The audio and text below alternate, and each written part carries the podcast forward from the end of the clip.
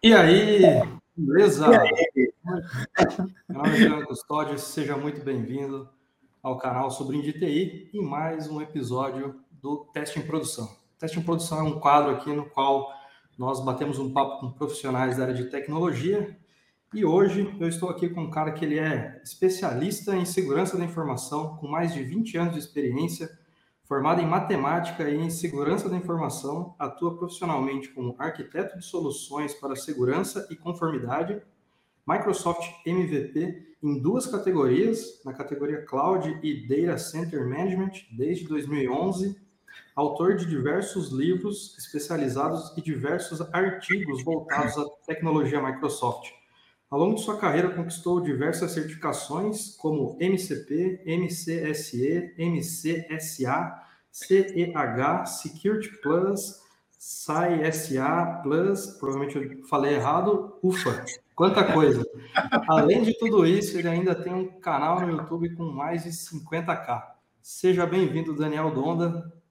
Pô, valeu, obrigado. É isso aí, acertou tudo. Só a categoria é uma só, só é grande mesmo nome, mas a categoria é uma. Ah, me desculpa aí, cara.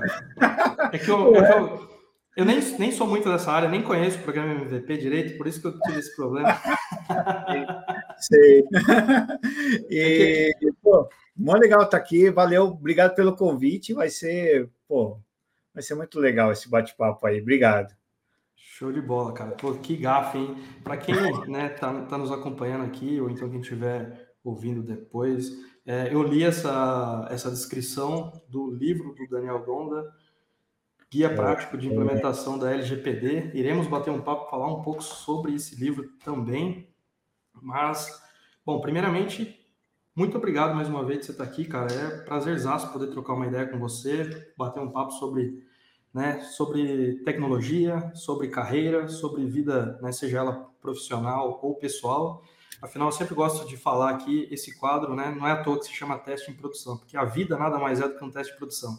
Agora há pouco mesmo a gente estava falando sobre isso aqui, né, com problemas de, de internet e tal, então eu acho que é, isso é, é, é bacana. Bom, um recado rápido para quem está no, nos assistindo, né? Esse áudio aqui, né, o áudio dessa conversa vai depois para o Spotify em formato de podcast.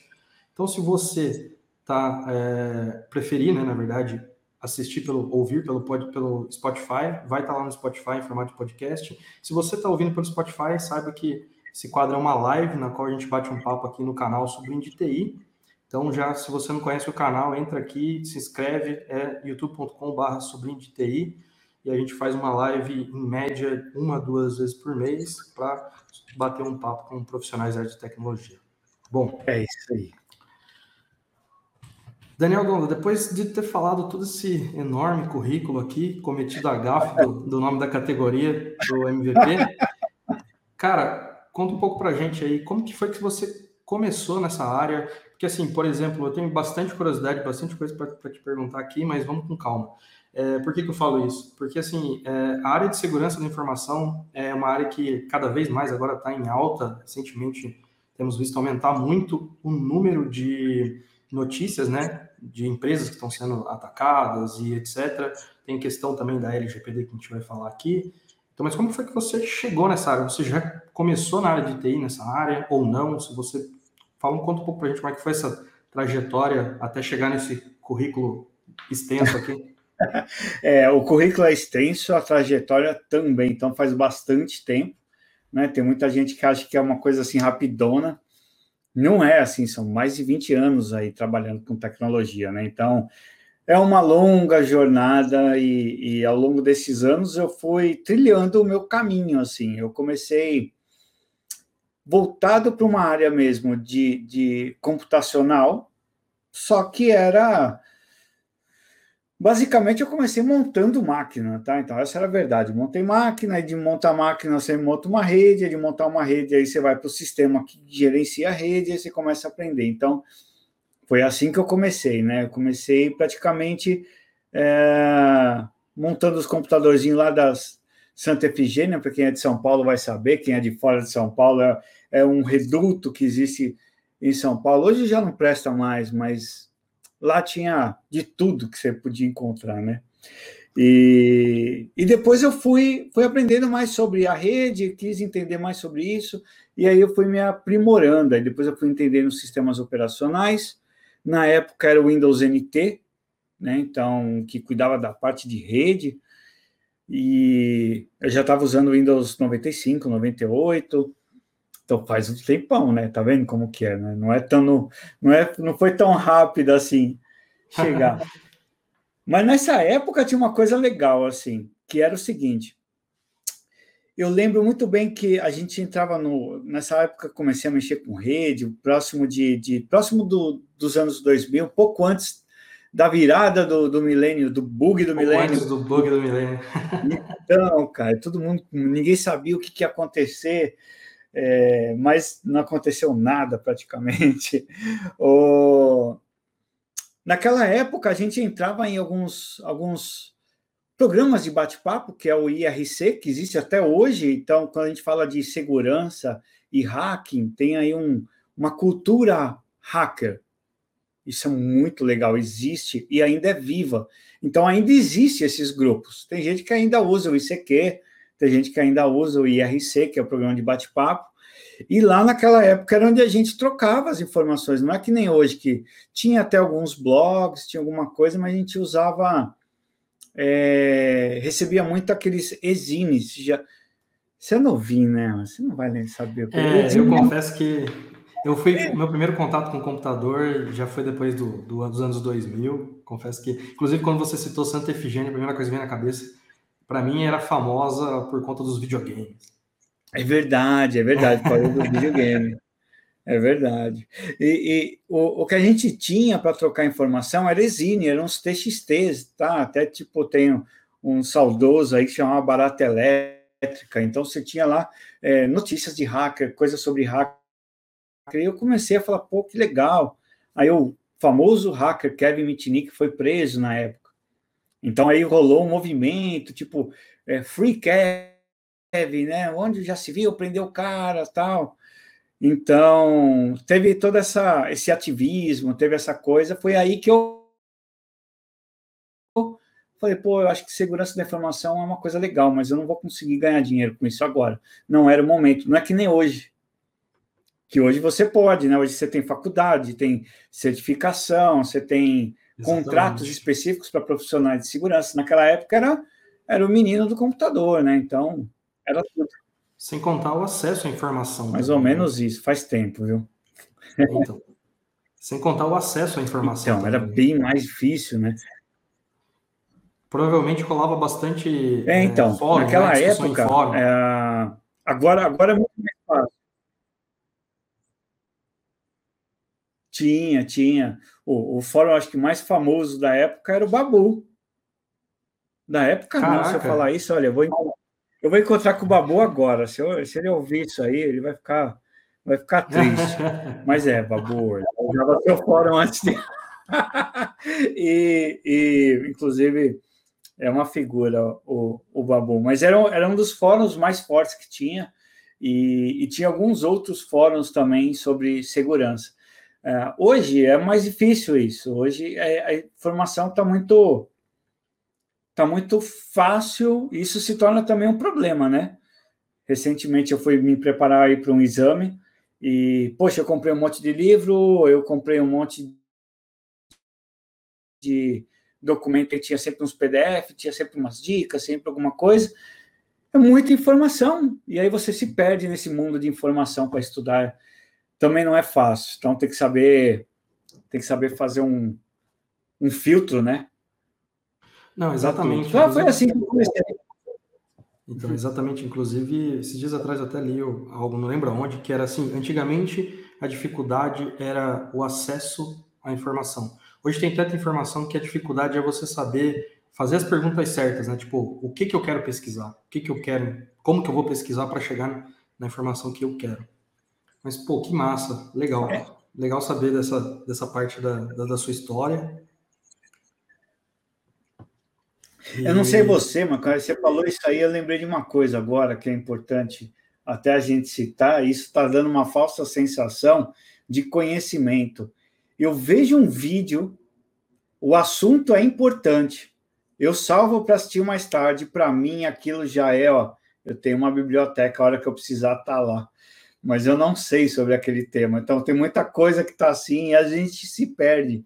Né? E, e, quer coisa rápida, tipo, ah, eu quero ler rapidinho, tal, aprender. E, e é bom até, tem gente que consegue, eu até consigo aprender rápido as coisas, só que para quem está chegando agora, e isso é importante a gente falar, que tem muita gente que nos segue, que está começando, é, é, tem um pequeno sacrifício, né? Tem um pequeno prazo aí de, de estudo, de aprendizado, que, de, de, conhecimento e conceito que ao longo do tempo a gente foi pegando as manhas. Então hoje é mais fácil estudar rápido, mas a maioria não, né? A maioria não pegou aquele conceito que veio atrás. Então vai ter que se dedicar um pouco para isso. Eu estou num projeto para isso aí.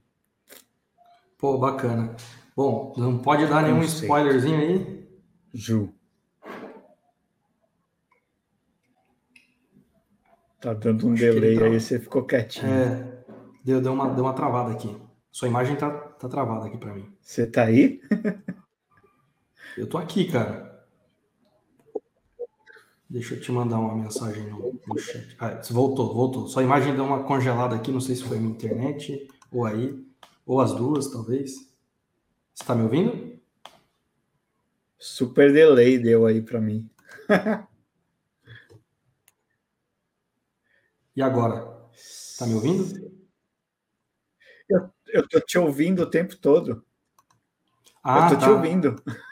Ah, não. É, então, aqui a imagem tinha dado tinha congelado. A sua imagem tinha congelado aqui para mim, mas.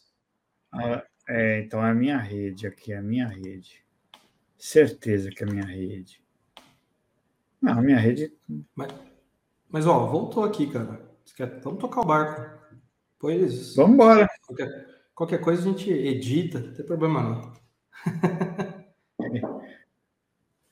Fica frio. Mas, é, pô, você não pode dar um spoilerzinho aí? O que, que é essa. O que, que você anda aprontando? Ou, tipo, falei pra galera, no mínimo, aonde que eles podem ficar de olho quando você for lançar essa novidade aí. Provavelmente eu acho que vai ser no YouTube, talvez, não sei. Ah, vai ser um conjunto.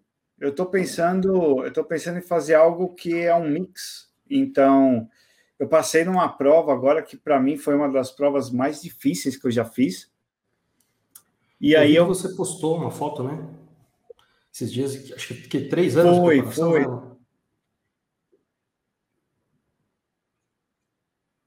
Foi, eu levei muito tempo me preparando para ela, muito tempo mesmo. E, e aí eu, eu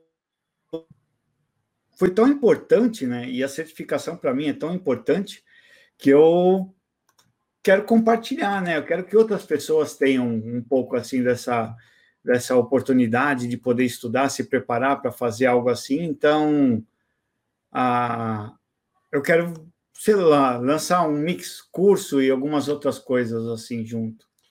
Legal, bacana. Desculpa te colocar aí nessa. É, vai travar aqui, eu tô vendo que não está indo. Sou a minha máquina. Eu tô, tô te ouvindo, não, Incrível. aparentemente não travou, cara.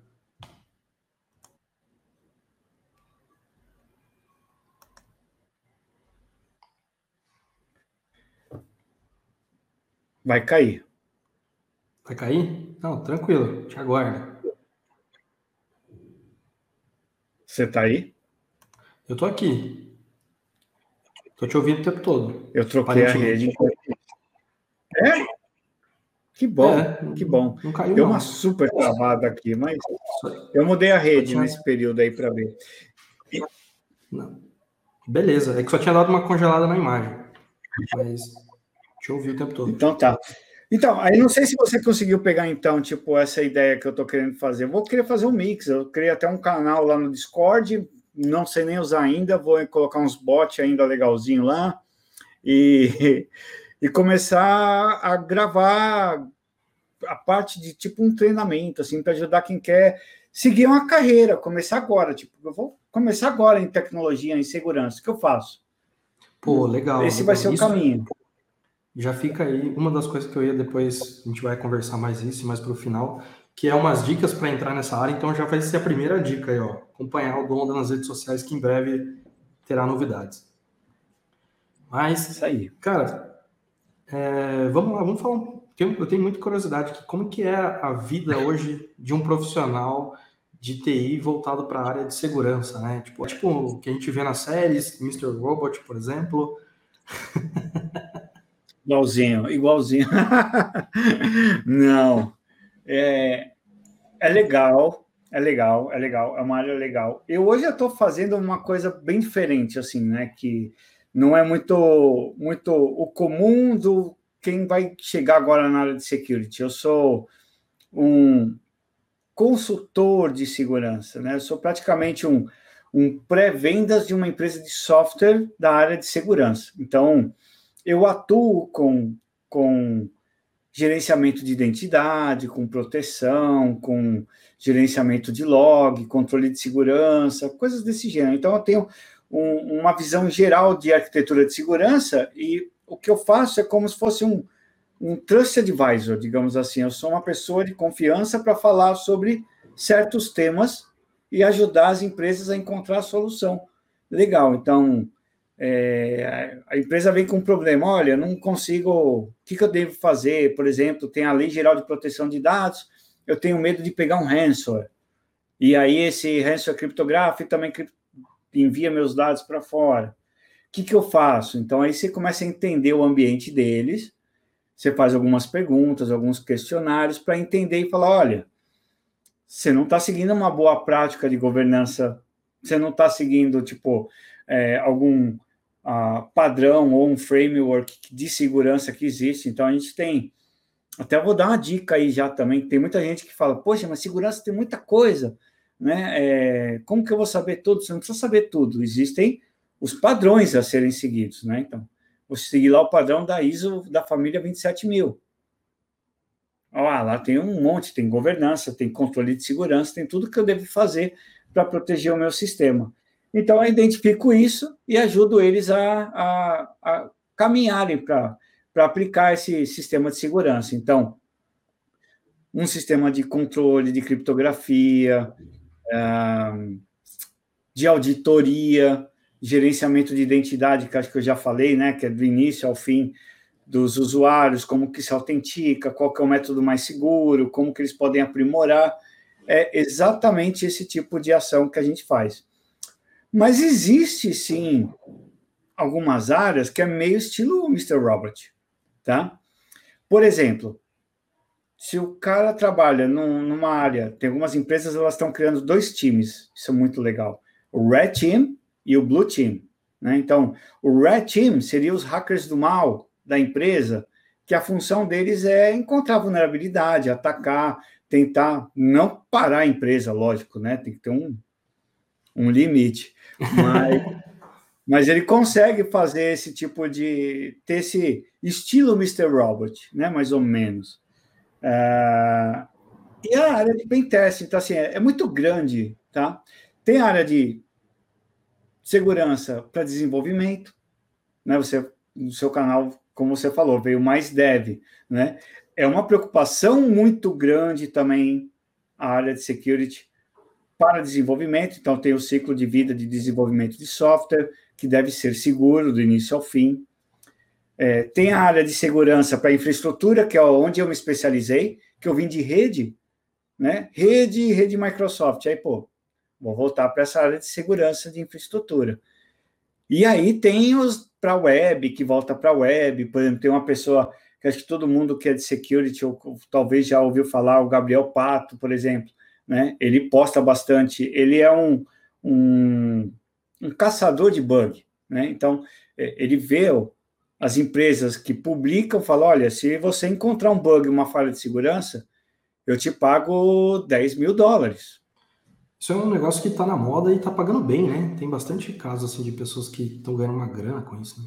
Ganha, ganha uma grana, dependendo do tipo de bug, do, do, nível que você achar, você ganha uma grana altíssima, né? E empresas como Google, Microsoft, Facebook, eles sempre tiveram esses programas e várias outras empresas. Então, tem os sites que publicam e é tipo, ah, tá ali, ó, tá liberado eu testar isso na Microsoft.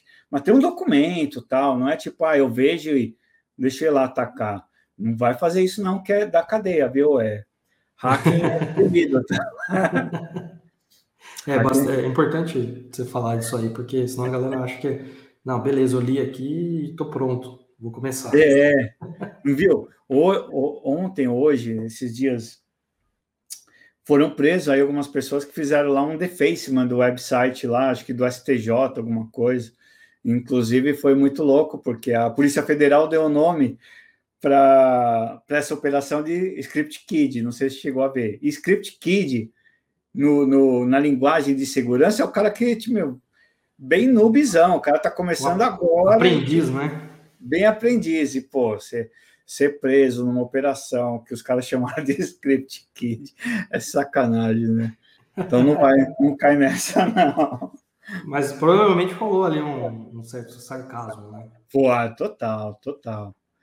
Total. E é, a Polícia, a, a, Polícia Federal ela tem lá o seu time lá de computação forense, que é uma área de segurança que, para mim, eu acho top, assim, é, é uma, uma das áreas que eu gostaria de ter seguido, eu quase segui, que é a computação forense, né? Forense digital. Então, investigar crimes cibernéticos e tal. E é, cheguei até a dar treinamento no passado em que eu falei, a minha longa jornada, né? Então, entre esses certificados aí que você falou no começo, um deles era de, de instrutor. E eu fui instrutor da esse Council aqui no Brasil para os treinamentos de ethical hacker e de forense na época. E eu lembro que eu fui, meu primeiro, minha primeira turma de treinamento forense, fui para Curitiba. E eu pensei que era uma turma de aluno, tipo, o cara está começando agora, vai ser de boa, né? Chegar lá era Polícia Federal, Ministério Público, um monte de investigador lá, os caras, tudo que já sabia, estava só cumprindo horas lá que precisava. E eu falei, puta, eu vou ensinar os caras que faz isso no dia a dia, não faz sentido. Era a minha primeira turma de forense, foi muito, foi muito legal, foi muito boa. Pô, legal. Foi difícil. Pô, primeira, primeira pergunta que eu tenho para você, cara. Como que é? Vamos voltar um pouquinho só aquela questão do você falou ali dos processos, né? Por exemplo, alguém que quer caçar bug e tal. Como que é o processo? Assim, por exemplo, supondo eu, não sei se você sabe responder também, né? Mas se você souber, é, não sei se já participou, acredito que talvez sim, de algum desses processos de caça de bug. Por exemplo, ah, quando eu li lá, Microsoft lançou, li na internet, Microsoft lançou um programa tal para recompensar quem encontrar bug de alguma coisa. Aí eu tenho que me inscrever, eu tenho que assinar algum NDA, alguma coisa? Sim, sim. Você tem uma série de documentação, ela tem que ser aprovada para você iniciar o, o, o, seu trabalho, né? O seu trabalho de bug hunt. Porque se, tem muita gente que, que consegue encontrar vulnerabilidades, alguma coisa do gênero, mas não, não vão pelos caminhos legais e, e documental. Então, até para a pessoa, até para a empresa te pagar e legalmente coletar impostos e tudo mais e provar aquilo né, de uma maneira efetiva, tem que seguir esses processos. Tem que se cadastrar e eu, eu acho que até vale, vale muito a pena. Eu não tenho esse skill. A, sim, a verdade sim. é que eu é mais por curiosidade mesmo, para quem te tem essa curiosidade de saber como que participa. Por isso que é, não, mas é bem isso mesmo. E, e, eu falo que eu não tenho skill porque eu acho que é meio que essa área de. de é, um, é um outro mundo, né? Esse desenvolvimento para a web, né? E encontrar ali o que acontece. É um mundo à parte que tem um mix de técnica e um mix do cara ter o dom de fazer, e tudo sem, então, sem contar também, é... sem contar também de acompanhar, né, a, a, velocidade das coisas, porque por exemplo, né, tem uma brincadeira que fala que a cada semana tem um framework JavaScript novo, por exemplo.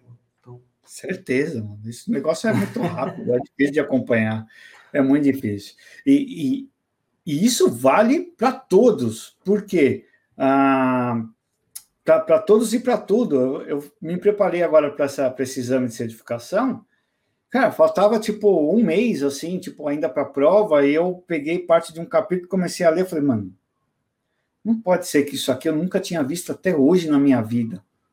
Em 20 e falta anos. um mês para a prova, é impossível. Aí eu tinha que estudar, correr, entender, né? E às vezes você não consegue. Então, tem muita coisa que a gente não já passou e não vimos, ou que vai ser lançado, a gente não vai conseguir acompanhar, é difícil. É uma corrida contra o tempo, né?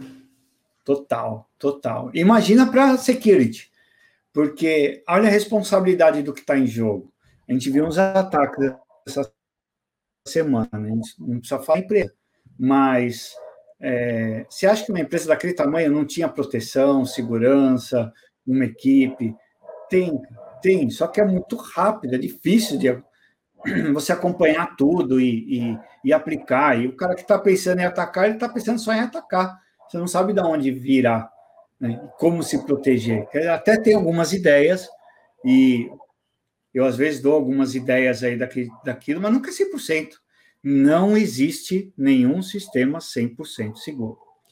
Tem, vou aproveitar o gancho, tem um, uma citação aqui de um, em um livro muito interessante que eu recomendo vocês lerem, que é esse aqui, que eu até anotei aqui, cara. Que, ó, eu achei muito massa, tem tudo a ver com o que você está falando.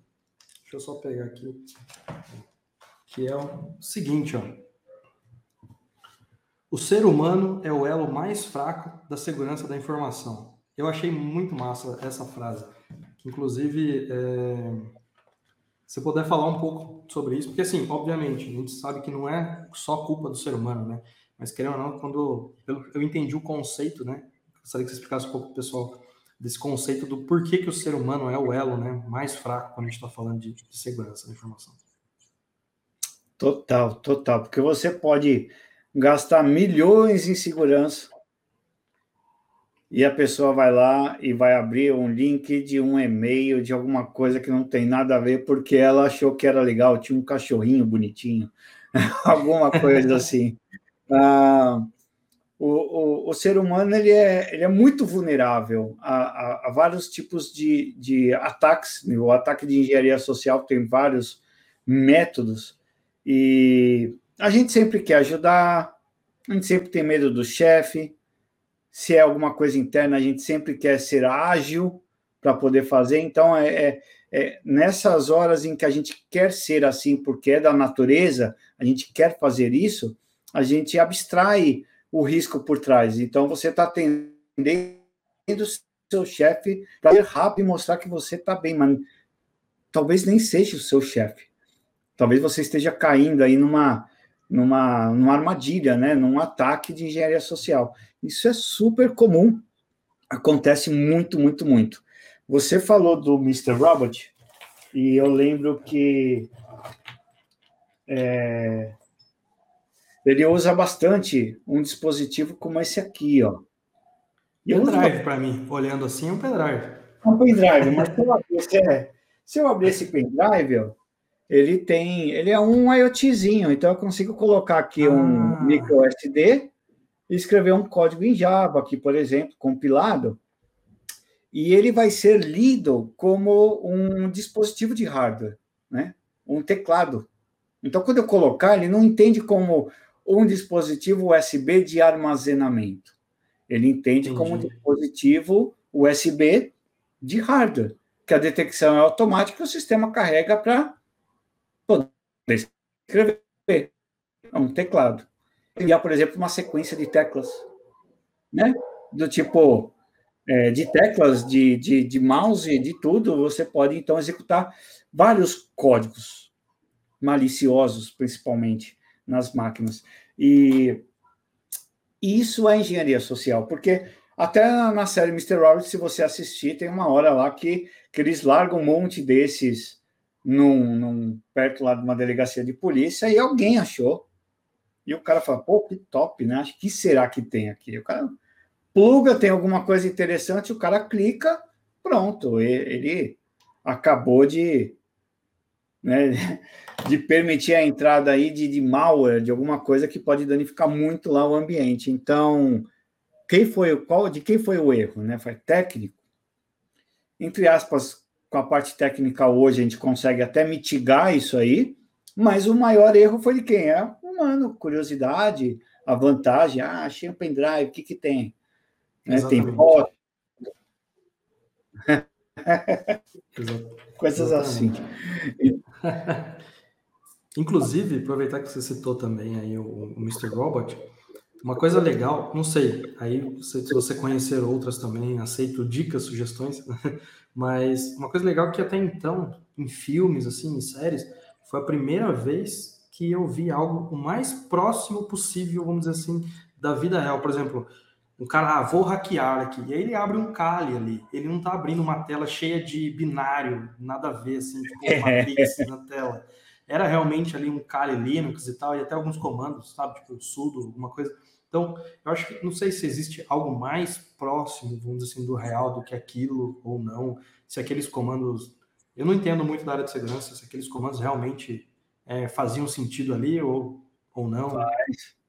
Faz, faz. Os principais o, o, métodos que ele utiliza, e, e, e aí eles tentaram trazer bem para a realidade mesmo. É o mais próximo real. Então, não tem aquelas viagens, tipo, o cara até abre, às vezes, alguns filmes que eu já vi, o cara começa lá e escrever, vai, ping.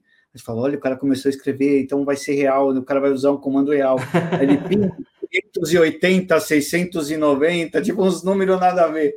Aí, ah, no, do Mr. Robot, é, eles têm uma, uma consultoria né, por trás que ajuda a colocar em prática o que pode ser real. Né? Então, a, a criação né, do, do. Isso aqui se chama USB Rubber Duck, né, que é de uma empresa americana que faz esses dispositivos e vários outros é, gadgets para hacking. Tem vários, tá?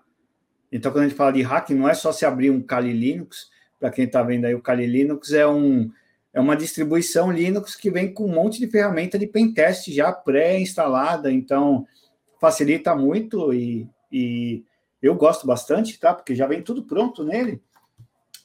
E não é só isso, existem hardware que você pode utilizar, né? Tem outras maneiras de usar as técnicas de, de hacking para conseguir acesso privilegiado, sei lá, por exemplo. Tem um filme muito louco, também não é da sua época, não, novinho, que você é muito novinho. que o filme é de 1995, cara. É o, o ano que eu nasci, pô. Então, tá vendo?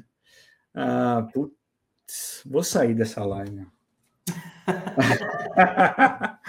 É o filme, o filme, acho que ele se chamava Hackers mesmo, era até com a Angelina Jolie.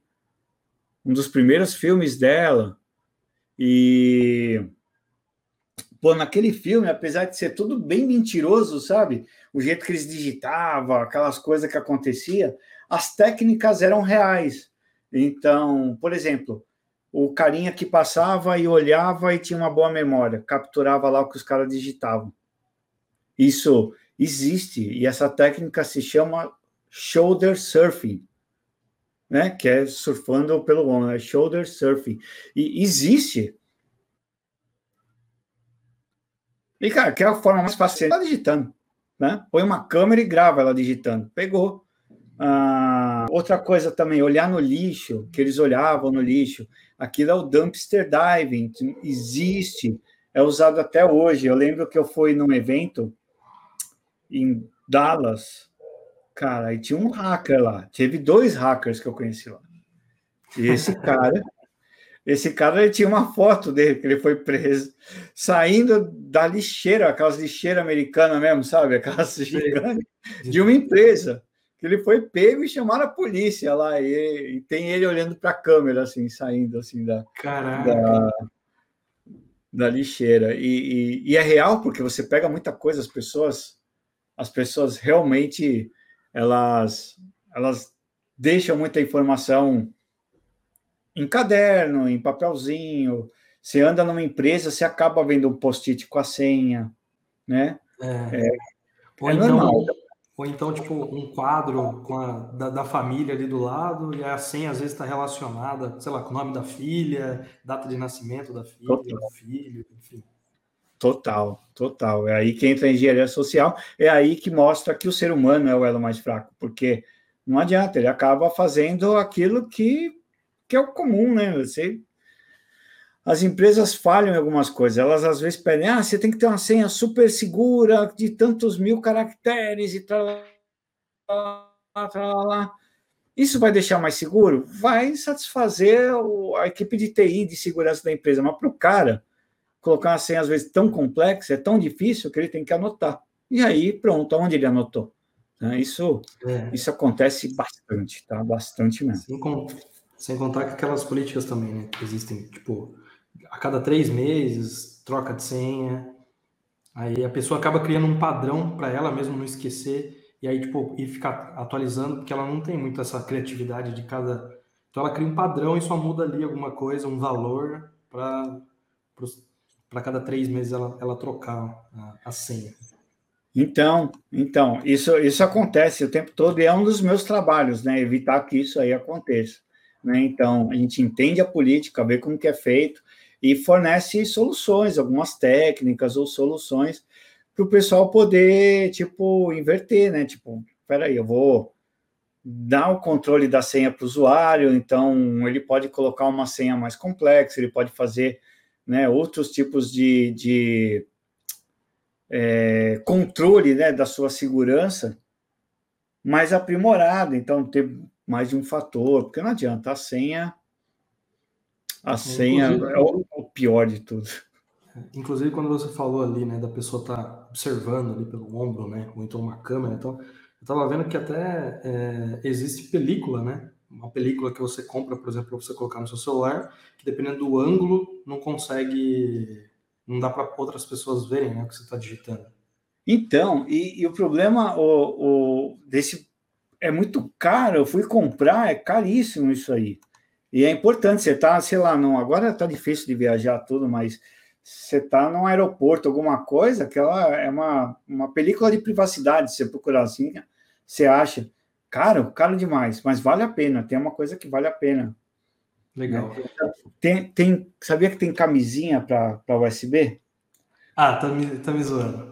É, para evitar esse tipo de, de. Você falou da película, eu lembrei que tinha um kit, cara. Esse kit vinha a película, vinha esse, uma, essa camisinha que os caras chamam USB Condom lá nos Estados Unidos, a camisinha. Mas é, é tipo, uma, sei lá, um, um gate ali para verificar Tipo... Exatamente, é. Tem a, entrada, o macho e fêmea, né? A gente pode falar assim, aí você coloca e, e ele tem um sistema lá para evitar, né? Que, que seja esse tipo. Se você está plugando, você espera que não seja o, o tipo de hardware que você espera, né? O sistema não, não, sabe de nada, mas você espera que seja um hardware de USB storage, né? Sim. E não hardware. Então, se você quiser o hardware, você usa outro caminho.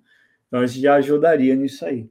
Porque tem alguns que, que você transforma. Eu tenho um outro aqui que é bem legal. E eu, gosto bastante desse, que ele é bem pequenininho também. Ele, e ele tem uma... um USB? É, ele é um USBzinho aqui, ele tem uma, uma chavinha aqui que eu posso mudar.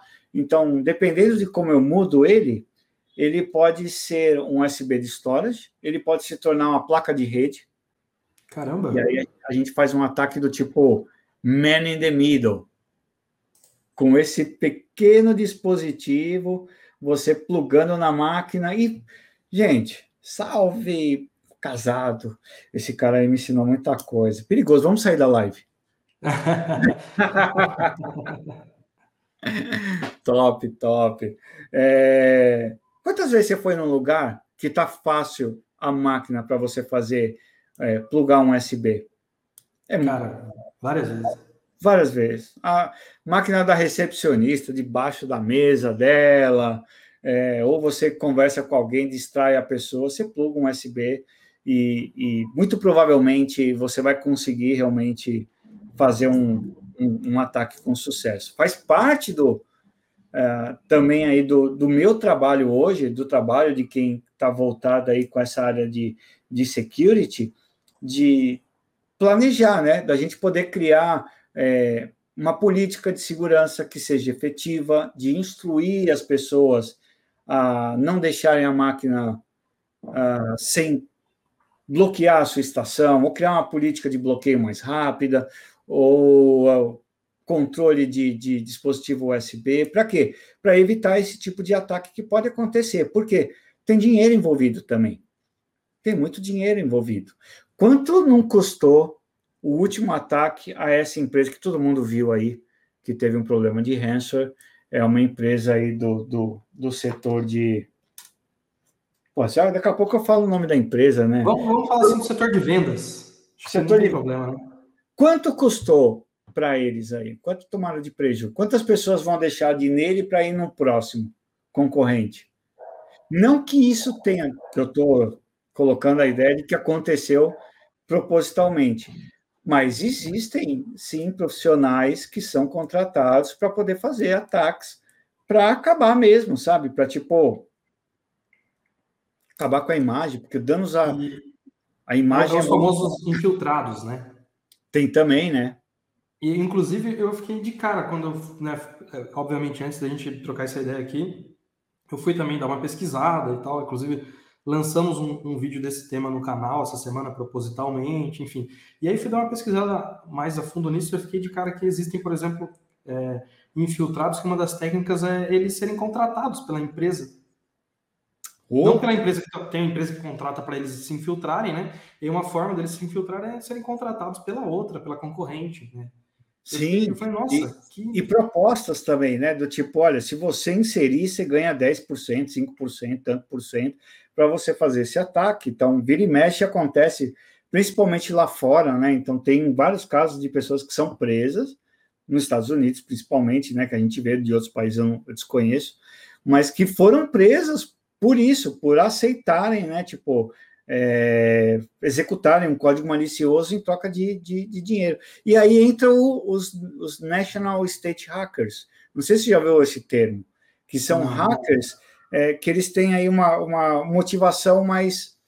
É, é mais governamental o negócio, assim. Então, existe uma guerra cibernética entre Rússia, China Estados Unidos já há um tempo e outros países. Esses são os três principais, né? Então, os governos contratam tá, esses, esses hackers para atacar a, a, outra nação, tá? De alguma maneira. Então, é, teve também um caso lá no, nos Estados Unidos de uma, uma, uma outra empresa, que é uma empresa de segurança, de software de segurança, que é, conseguiram, e olha só como como é complicado, né? Porque é, eu tenho um software, eu faço update do software, e um update de, de, de software geralmente é assinado digitalmente e tudo mais.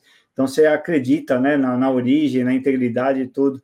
E, e mesmo esse update aí que foi legítimo, né, ele continha um malware. Então eles não sei o que, que deu a investigação ainda, mas suspeitaram de, de outros países atacando porque essa empresa Aqui a gente pode falar que a empresa é gringa, foi a SolarWinds, né, que aconteceu.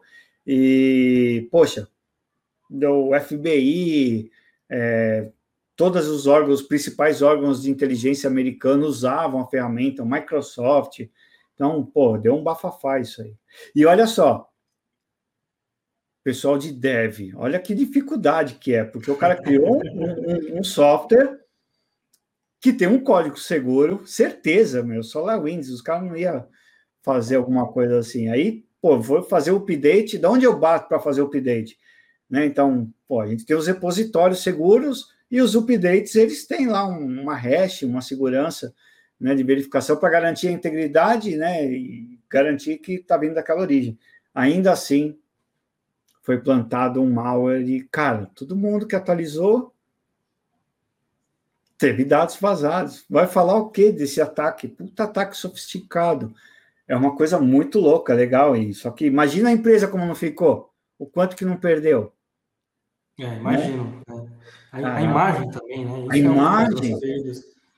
Agora sim, a gente estava falando aqui de dispositivos. Eu fiquei intrigado esses dias quando eu vi isso, e aí eu falei, não, eu tenho que perguntar isso para ele.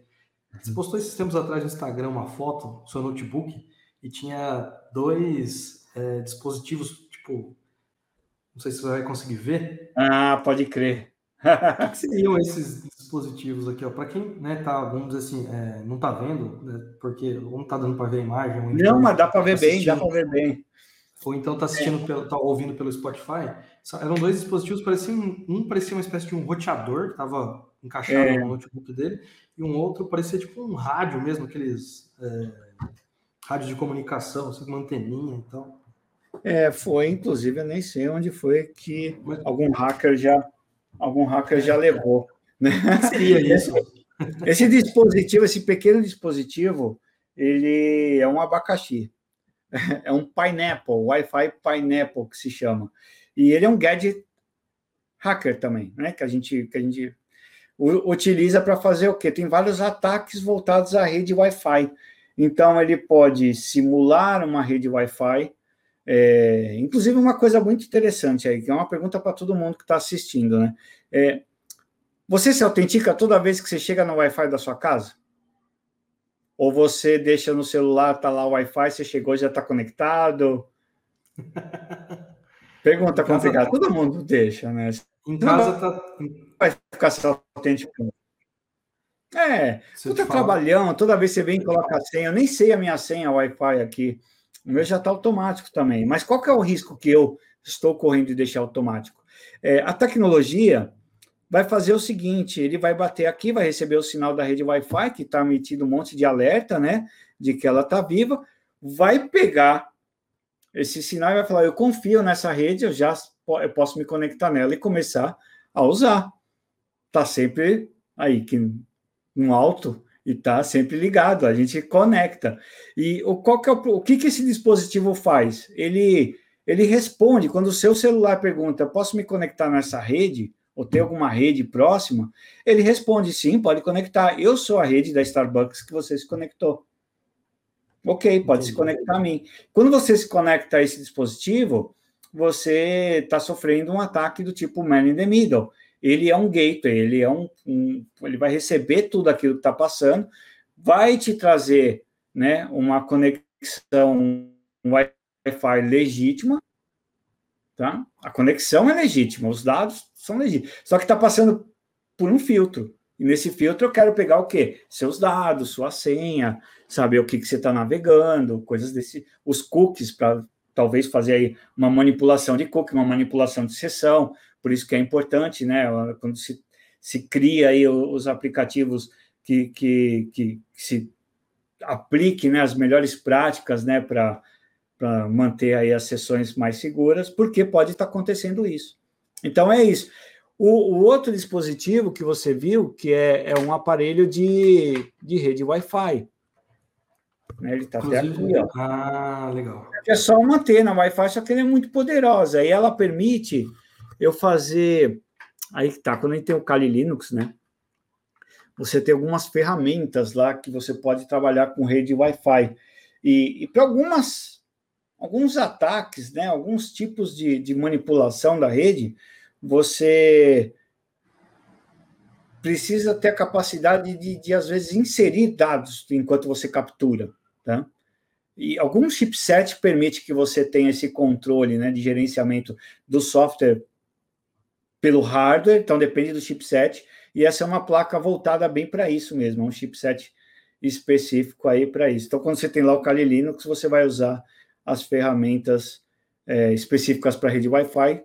Essa é uma das melhores plaquinhas USB. Super perigoso isso, porque você pode estar andando na rua e do nada você acha que você está você tá no seu 3G, você está conectado no Wi-Fi, e esse Wi-Fi pode ser alguém malicioso capturando só para capturar ou com uma má intenção. Entendi. Mas nós vamos ficar deixou, você me deixou preocupado agora, porque além de estar tá tudo, né, tipo, chega em casa, tudo se conecta, até eu, esses tempos atrás, por exemplo, eu instalei Alexa, instalei lâmpadas, está tudo conectado ali. Então, tipo. e ela está aí no quarto? Não, ela fica, não fica no quarto, ela fica no. Na, próximo da sala ali. Ah, então não adianta eu falar bem alto aqui, né? Tipo, Alexa. Não, não, não, agora não. Toca Ramone, sei lá. Teve um caso, né? Um cara que eu participei de um, de um, de um, um bate-papo aí que é, tava rolando uma live, sei lá, tinha não sei quantas pessoas, e o cara pediu para Alexa fazer alguma coisa. Isso foi uma loucura. Eu vi um vídeo na, na internet, não sei, também não sei até que ponto é real, mas assim, o cara sai na. Era um prédio de frente para o outro, assim, né? E aí o cara saiu na, na sacada dele ali com aqueles. Tipo alto-falante, megafone. megafone, isso, megafone. E aí ele gritou assim, é, e ele tava à noite, foi mais engraçado. Ele, tipo, a galera tava dormindo, teoricamente. E aí as luzes apagadas, a janela, ele gritou, tipo, Alexa, faz tal coisa. Aí várias luzes dos apartamentos, assim, tum, deu, acenderam, não a luz, mas, tipo, acendeu a, a luzinha azul. Aí, ó. Alexa, para. Não ouve o que ele está falando. Mas... Muito grande, isso é um risco muito grande, mas é bem legal também. Uh, eu gosto dessa parte de automação que também gera aí um, um, uma preocupação muito grande com a questão de segurança, porque para essa questão de automação, hoje você está usando seu Wi-Fi e tal, para luz e tudo, essas coisas eu também uso aqui para. Mas corporativamente falando, quando o pessoal vai para essa área de IoT, para automação e tudo mais, o que eles precisam, em última instância, é a segurança, porque eles precisam ter o quê? Um código leve, simples, uma conexão, super, sabe? Tipo um, um, uma rede super rápida, né? Super tranquila. Então você não precisa ter um TCP, você vai usar um UDP, você vai fazer mil. Então é, me preocupa um pouco, eu não sei nem me aprofundei ainda muito sobre esse tema, mas está cada vez mais automatizado e se a gente não tomar cuidado, um controle sobre isso vai ser muito danoso, né? Lá fora. Também, é, até porque também esses dispositivos estão bem expostos, né? Às vezes em lugares remotos que, meu, nem tem como ter controle de saber quem tem acesso. Ao, quando eu digo acesso, ao dispositivo físico mesmo. Sim, então. Eu, eu, o...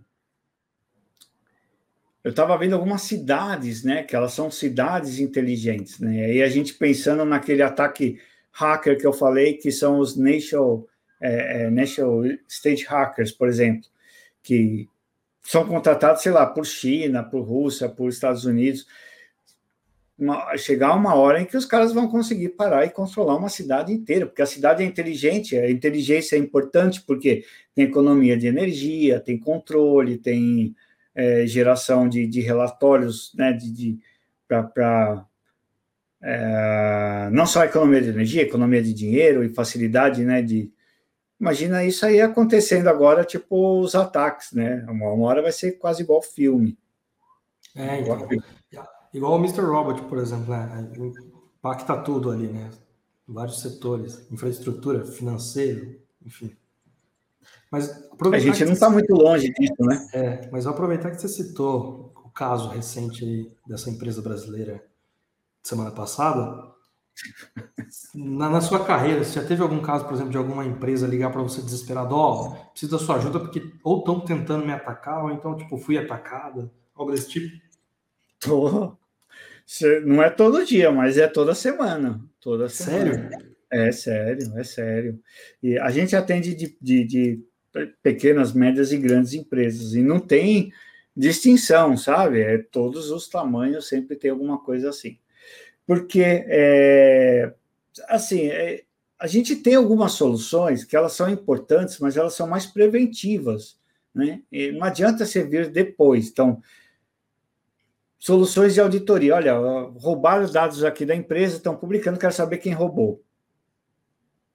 Você consegue fazer um, um, uma auditoria forense aqui, uma análise forense do ambiente? Você não preparou o ambiente para isso? Provavelmente você vai ter vestígios, indícios suficientes para levantar né, as informações conforme são reais.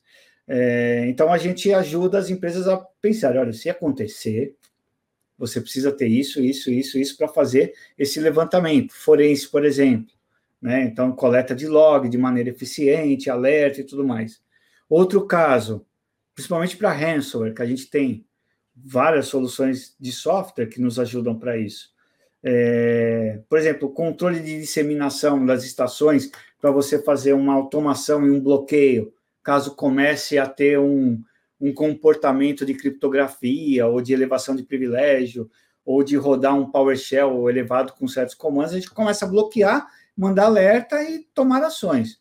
Depois, não tem jeito. É igual o de backup, que a gente também tem ferramentas que são voltadas para um backup e armazenamento com segurança e criptografia. Né? Criptografia em descanso, que a gente fala. E in motion, quando está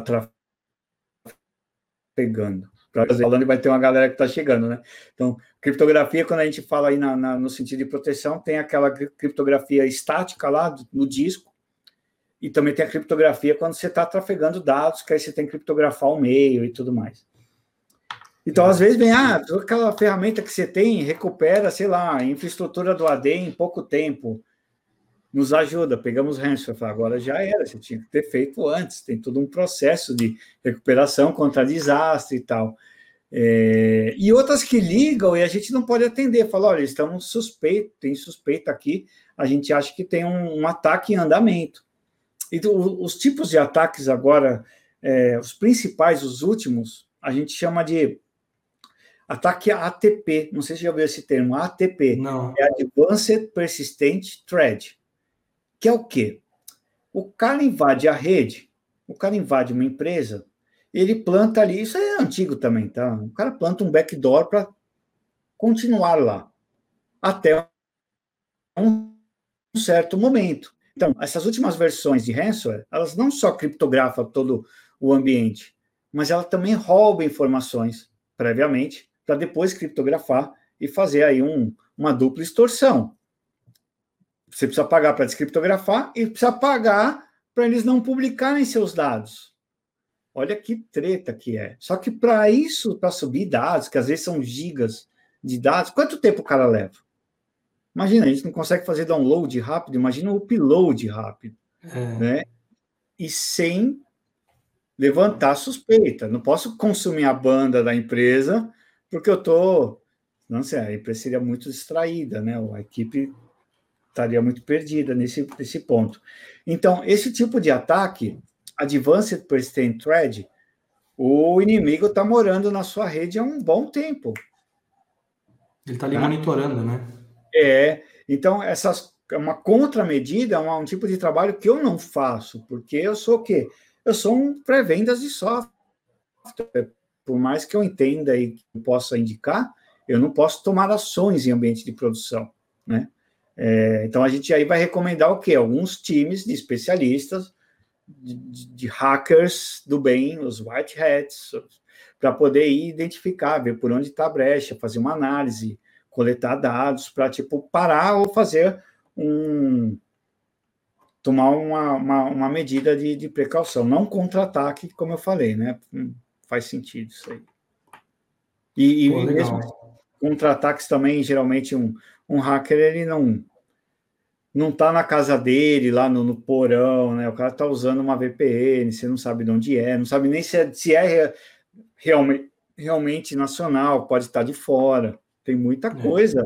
a se analisar para isso aí. Você, Acontece. Você falou, você falou a questão da, tipo, se os hackers vão publicar ou não, né, os dados que eles pegou. Por exemplo, não vou, não, não lembro também agora o, o site, mas lendo o seu livro, você indica um site para você pesquisar o seu e-mail, para ver se você, né, já, né, o seu e-mail, né, vamos dizer assim, teve alguma, alguma algum vazamento de dados que continha seu e-mail, seu né, usuário e senha ali e tal.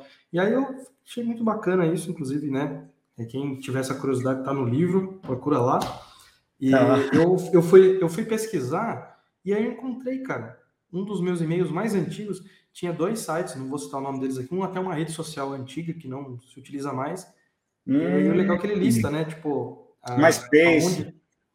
É esse mesmo, MySpace. Caramba, eu tenho essa base de dados aqui. Ela você custou. um e-mail meu lá. é, deixa eu pegar. Você já mudou sua senha ou você usa uma variável dela até hoje? Não, já mudei, nem uso mais esse e-mail. Minhas redes sociais estão em outros. Mas e a senha? O problema é a senha. Porque então, olha só que legal a engenharia social. Eu pego, por exemplo, tá aí, o, o, o casado tá aí. Então, tipo, é, ele não usa mais isso, mas será que ele tem uma senha para cada sistema que ele utiliza? Uma senha específica para o trabalho, talvez sim. Mas uma só para o Twitter, uma só para o LinkedIn, uma só para. É difícil. É difícil. É, e geralmente é. as senhas é sempre uma variação daquela senha antiga. Você está ficando vermelho por quê agora? porque eu tô tentando, eu, eu, eu, tô tentando lembrar aqui, porque, cara, faz muito Você não lembra a senha? Peraí. Não, eu. eu tô brincando.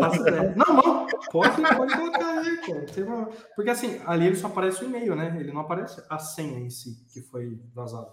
Então, é, alguns, alguns não, não foram vazados, né? Tipo, é, de uma, de, por exemplo, desse, foram vazadas as contas e, e tem os, os nomes. Sim, o conjunto de senhas foram. Não, ó, é as senhas, os 10 primeiros caracteres da senha convertido em SHA-1, que é uma é uma rede. Método, né? Ó, o Fernando Casado falou que o KIPES, MFA e exame de sangue. Exame de sangue é sacanagem. ah, mas tem que ser assim também, porque hoje, se, se acreditar só nisso, não dá, tem que ter duplo fator.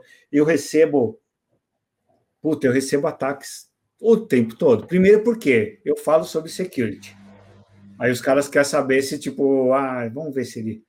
Se, se ele, ele, só fala ou se ele implementa. Se ele só fala ou se ele faz. Então, tipo, e não tem nada a ver. O cara vai tentar atacar meu site lá. O que, que tem a ver? Eu falo sobre security de infra, né? Então, o que, que eu faço? Eu tenho que ter. Uh, investir em recursos de security, mas, pô, das minhas senhas, da, da pessoal, no, o tempo todo, cara. O tempo todo eu, eu, vejo lá, tipo, olha, tentativa de alguma coisa.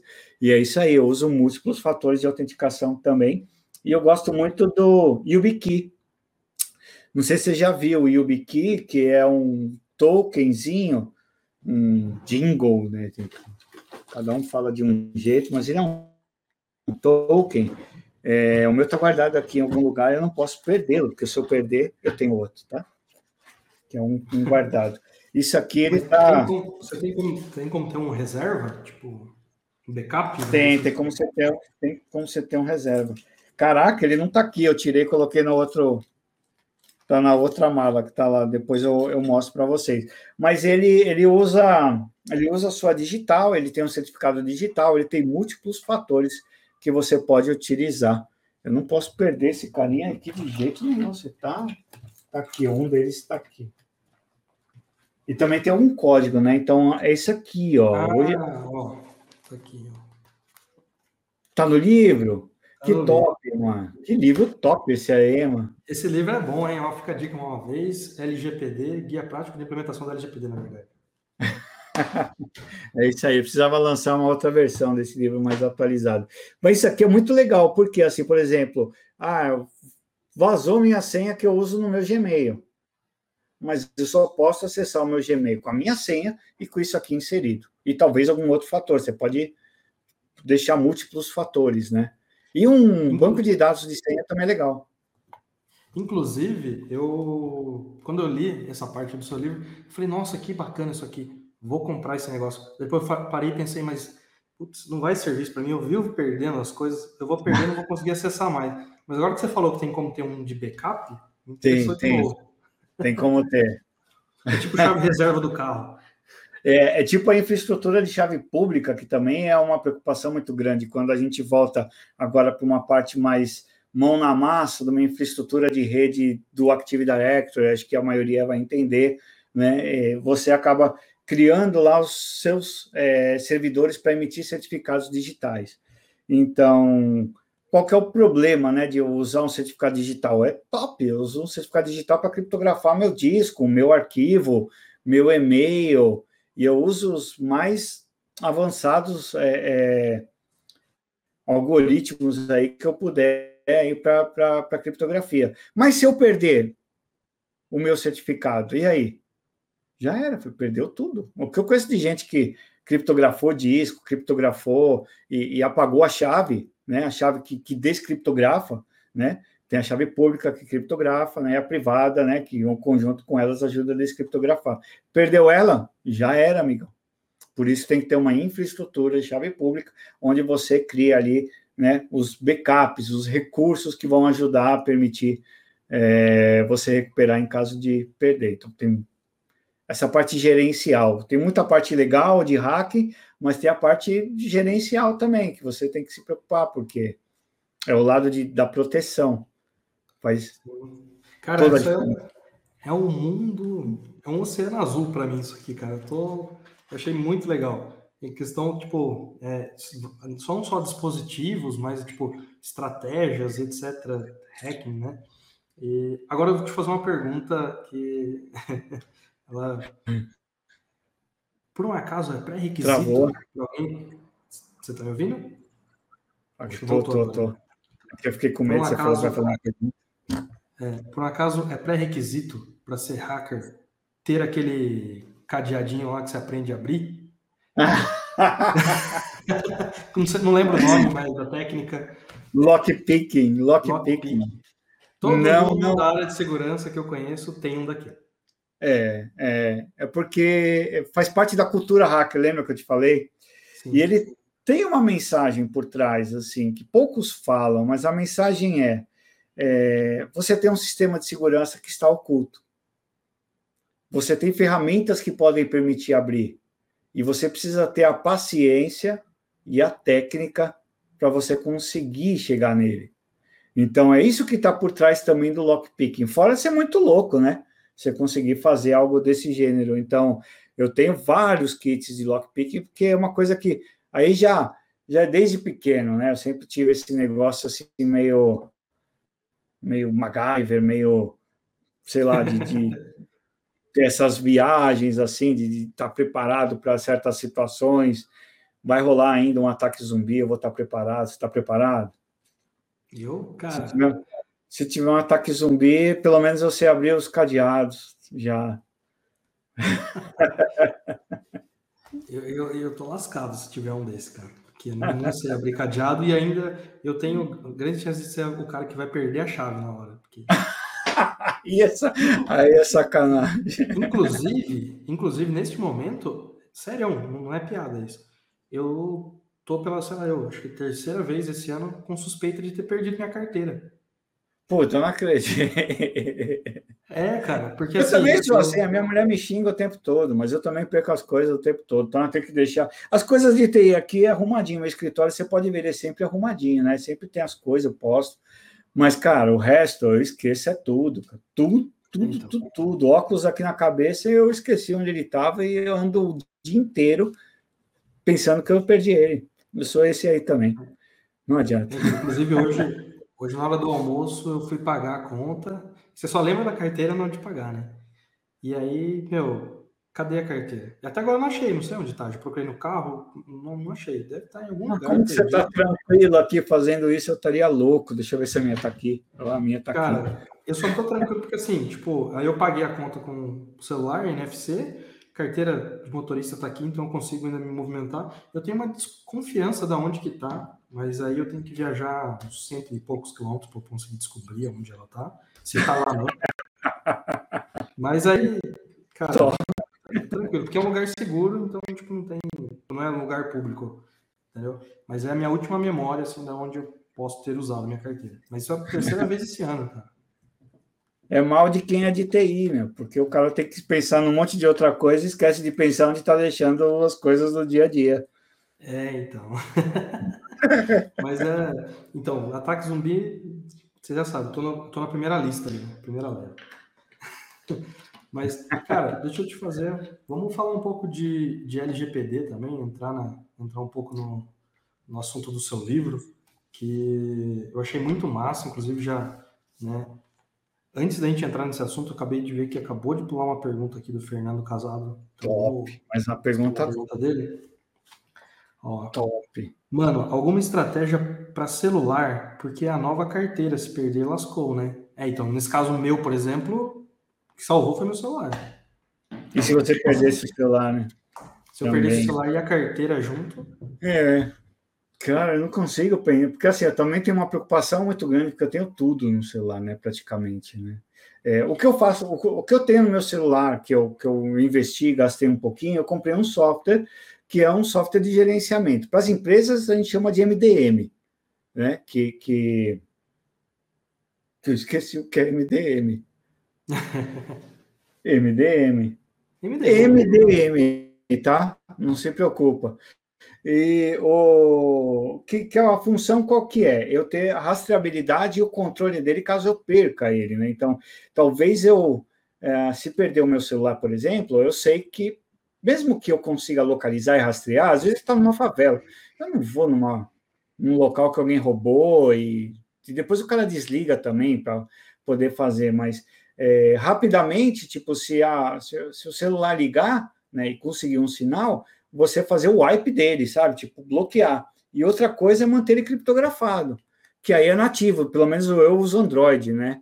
Eu não sei iPhone e tal, mas é, é, fácil de você criptografar o seu sistema. Então, o meu sistema bloqueia, é um, eu tenho um ódio nativo, eu tenho um ódio, mas eu vejo alguns segundos em pouquíssimos, pouquíssimo tempo de bloqueio a tela, ele está criptografado. Então, se o cara não conseguir passar no meu fator aqui de autenticação, não tem problema. Mas é a única estratégia, né? Que eu não sei se é. tem outra legal. Inclusive, estava rolando uma discussão uns tempos atrás sobre isso na internet, que é a questão, por exemplo, de você estar tá dirigindo usando o Waze, porque o Waze ele fica o tempo todo desbloqueado a tela. E aí, Sim. por exemplo, parece que houve um caso de alguém, tipo, tá dirigindo, não sei se estava com o vidro aberto, ou o bandido quebrou o vidro e pegou o celular. Tava com o Waze uhum. aberto. E aí, tipo, o, os apps de banco não tava com uma autenticação, tava entrando, tava logando direto, ou então, tipo, o e-mail tava ali também, o e-mail que você reseta a senha do app do banco. Putz, é. Do banco digital, né? Eu vi também da impressão digital, né? Que tipo, o pessoal pede para você também já nem usar também, talvez, para banco, porque o cara pode ir lá e mudar do controle, tipo, tá lá, o cara vai e muda para dele, o cara só mudou, continua sendo seguro pela digital, mas agora é de outra pessoa. Então, eu vi alguma coisa assim, mas eu não, não, li, não li de maneira profunda. A verdade é, tô, é, sim, entendeu? Eu tô rindo aqui porque quando eu né, vi essa discussão, a primeira coisa que eu fiz foi colocar digital em todos os apps é, então, eu não sei também até onde vai, porque eu também não fiz nenhum teste, né? Mas alguém postou aí esses dias num grupo. É que é difícil de acompanhar, né? Nosso dia a dia é muito complicado, muito cheio de coisa, então fica difícil fica difícil de acompanhar tudo. São muitos os fatores, né? E esse, esse mexe com a gente, esse mexe com a gente. Não sei. Eu acho, por exemplo, por exemplo, você perguntou por que, como é que eu tô tranquilo, né? Se fosse para o celular, eu não estaria tão tranquilo quanto eu tô na relação da carteira. Carteira é. é cartão e documento. O documento eu peço outro, cartão também. Aí, tipo, mas o celular, nossa, ia estraga ser é. maior. É verdade. Mas vamos lá. Vamos falar um pouco de LGPD. É, para quem está chegando agora, ou, né, tipo, pulou esse, está assistindo pelo Spotify, pulou um trecho da conversa. Daniel Donda é o autor do livro Guia Prático de Implementação da LGPD, um livro muito bom, por sinal, que não estou falando isso porque estou na frente dele, não, mas eu, eu li ele terminei no final de semana, inclusive, né, também para poder ter aqui gente, um tempo para a gente conversar sobre isso. E o legal é que óbvio, né? Você vai falar mais sobre isso aqui, mas o legal é que esse livro é muito bacana tanto para você que está, vamos dizer assim, querendo aprender mais sobre a LGPD, mas apenas aprender a parte, vamos dizer assim, teórica, né? E para quem está querendo aprender implementando, porque eu sou um cara, né? A gente que é de TI, principalmente, a gente é um cara muito. A gente gosta de aprender uma certa mão na massa ali, você já aprender e começar, por exemplo, né, fazer alguma coisa e tal. E aqui esse é um livro, um guia mesmo. É bem, não é só no título, ele realmente é um guia e eu achei muito bacana. E primeira mão aqui, tô te né, parabenizando, porque ficou bem legal, cara. Muito legal. Valeu, Inclusive, valeu. eu vou deixar o link também na descrição desse vídeo e na descrição do, do Spotify. E se você está aqui, né, acompanhando ao vivo, deixar o link na tela, que aqui tem, né, não só esse link, né, o link para esse link, mas para os outros livros que o link para os outros livros que o Daniel também já publicou e até uns e-books gratuitos lá, vale a pena dar uma conferida. danieldonda.com/barra livros traço de traço Daniel traço Donda. Mas fala um pouco para gente, cara, como é que foi que te motivou? Óbvio, né? O que, que te motivou? O motivo principal foi a lei que estava sendo lançada. Mas é, como é que foi essa, né, o processo de construção desse livro aqui? Como que foi? A... Porque, cara, eu vou te falar, hein? Eu achei que você foi rápido, hein? Porque quando, por exemplo, chegou a minha versão, para quem tá vendo aqui, tem uma versãozinha autografada é. que vou guardar aqui, em breve ela vai valer mais que um Bitcoin.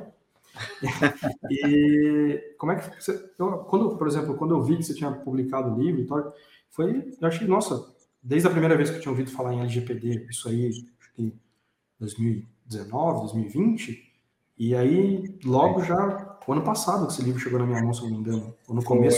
Foi, foi. Não lembro. É. Foi do ano passado, foi do ano passado, quando começou essa bagunça aí de, é, de pandemia. Na realidade, o que mais me motivou foi o seguinte: eu vi uma lei que ia tratar sobre privacidade, fiquei interessado, e, e sobre dados dados pessoais, dados pessoais sensíveis. E nós de tecnologia trabalhamos diretamente com esses dados. A lei ela não se aplica ao mundo computacional somente. Então, qualquer papelzinho que você anotar o nome de uma pessoa é um dado pessoal e está sujeito à Lei Geral de Proteção de Dados. Só que quem que usa papel hoje? A gente até usa, mas acho que 99% vem para o mundo digital. E aí eu pensei, poxa, peraí, tem uma, duas áreas dessa lei aí que são importantes, é, que eu vou ter que me atentar. E aí eu comecei a ler, tem muito assunto lá que eu falei, cara, eu preciso traduzir para uma linguagem mais voltada para o pessoal de tecnologia, sabe? Para que a gente possa entender e, e, a pessoa que é do mundo é, jurídico vai ler o que esse livro e vai falar, putz, tem umas coisas de TI que eu não entendo, mas eu também vou conseguir entender um pouco para ir para a prática, né? É, então eu quis traduzir para uma linguagem bem legal. Então a primeira coisa que eu fiz, eu já tinha trabalhado com a GDPR previamente, tá? Que é uma Sim. lei da União Europeia. Mas aí eu comprei o livro da Patrícia Peck, que é um livro bem legal, que ela discorre a lei e começa a falar. Confrontar também com a GDPR. Eu falei, pô, legal, eu acho que esse livro é simples, foi rápido, era curtinho, era pequeno, preciso fazer um livro o menor possível, sem blá blá blá, indo direto ao ponto. Esse é o objetivo. Primeiro, eu preciso saber da lei rápido. Segundo, é, o tempo é importante para a gente aqui agora. E terceiro, eu não preciso embromar, né? Falar, ah, as leis começaram na antiga Grécia, blá blá blá. Não, cara. Não, nem falei da GDPR, nem falei das outras leis. A lei é essa é nossa, ela tem 10 capítulos, esse capítulo fala disso, e isso, o que, que eu tenho que fazer? É isso, para você entender. Essas são as pessoas responsáveis, e é assim que eu preciso é, seguir. Ah, vou fazer um Guido Oliveira mandou uma mensagem aqui. Donda é maravilhoso. Então, já mandei um coraçãozinho para ele aí. Não sei fazer os coraçãozinhos de mão. então, foi assim que nasceu a ideia de eu, de eu fazer o livro, né? Eu até acho que hoje eu faria até ele um pouco mais encorpado. Eu até pensei, falei, poxa, seria legal ter uma nova versão, né? Ou, ou ter algum material até online complementar. É, só me falta tempo para fazer isso. Mas eu acho que ele atingiu o objetivo. Fiquei muito feliz com o sucesso desse livro. Acho que eu nunca alcancei um, um público tão diversificado como foi. Então, hoje eu tenho um monte de amigo advogado, então quando cuidado, tá? Você que está me vendo, eu consigo agora tipo ligar para os meus amigos, eu tenho meu advogado. Inclusive, eu inclusive eu tenho um amigo advogado que quando ele viu que eu postei a, a foto quando chegou o livro, né?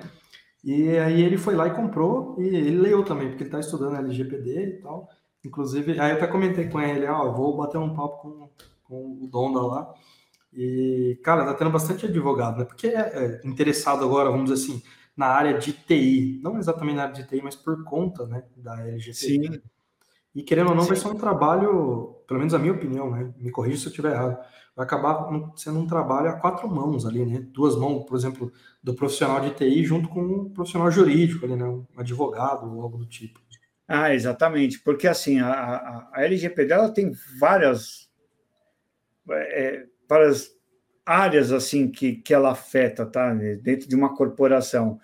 E vou até colocar aqui algum exemplo, né? Alguns exemplos muito práticos, né? Que eu sou muito binário. Eu não tenho essa subjetividade para falar, ou para pensar, ou para problematizar certas coisas, que, que isso aí é meio que nativo do, do pessoal de. Né, do, do, os advogados, eles têm essa eloquência para poder falar e tudo mais e apresentar algumas coisas. Só que aí falta para eles essa parte técnica. Então, sei lá, a lei fala: olha, você tem que implementar sei lá, boas práticas de governança e segurança para fazer a segurança do dado aqui. É, somos nós que vamos falar, olha, a boa prática de governança é assim que você tem que fazer, tem que ter duplo fator. Vou dar alguns exemplos aqui e tal. Então, houve um problema, não adianta ir na frente de um juiz e falar assim, amigão, eu coloquei um nível de criptografia, criptografia de curva elíptica para aqueles dados que estão ali. Ninguém ia pegar e descriptografar aquilo, porque matematicamente sempre não, cara. É o cara que vai pegar e vai falar sobre aquilo que eu expliquei para ele de um jeito mais binário, então ele tem que interpretar isso, né? E, e, e passar essa informação, né? Que é uma técnica, mas ele vai ter que passar numa linguagem mais é, fácil para corroborar né, com aquela situação. Então, uma das coisas que eu colocaria hoje no livro, eu coloquei inclusive no livro, tal, mas eu faria até diferente. Um foco principal é inicie toda a sua jornada de adequação já documentando tudo que você está fazendo. Essa documentação ela vai ser importante para a leitura do, de um advogado, para você ir frente aí a um, a um juiz quando alguma coisa acontecer, e, e para você ter o controle para uma auditoria, porque vai ter várias auditorias acontecendo.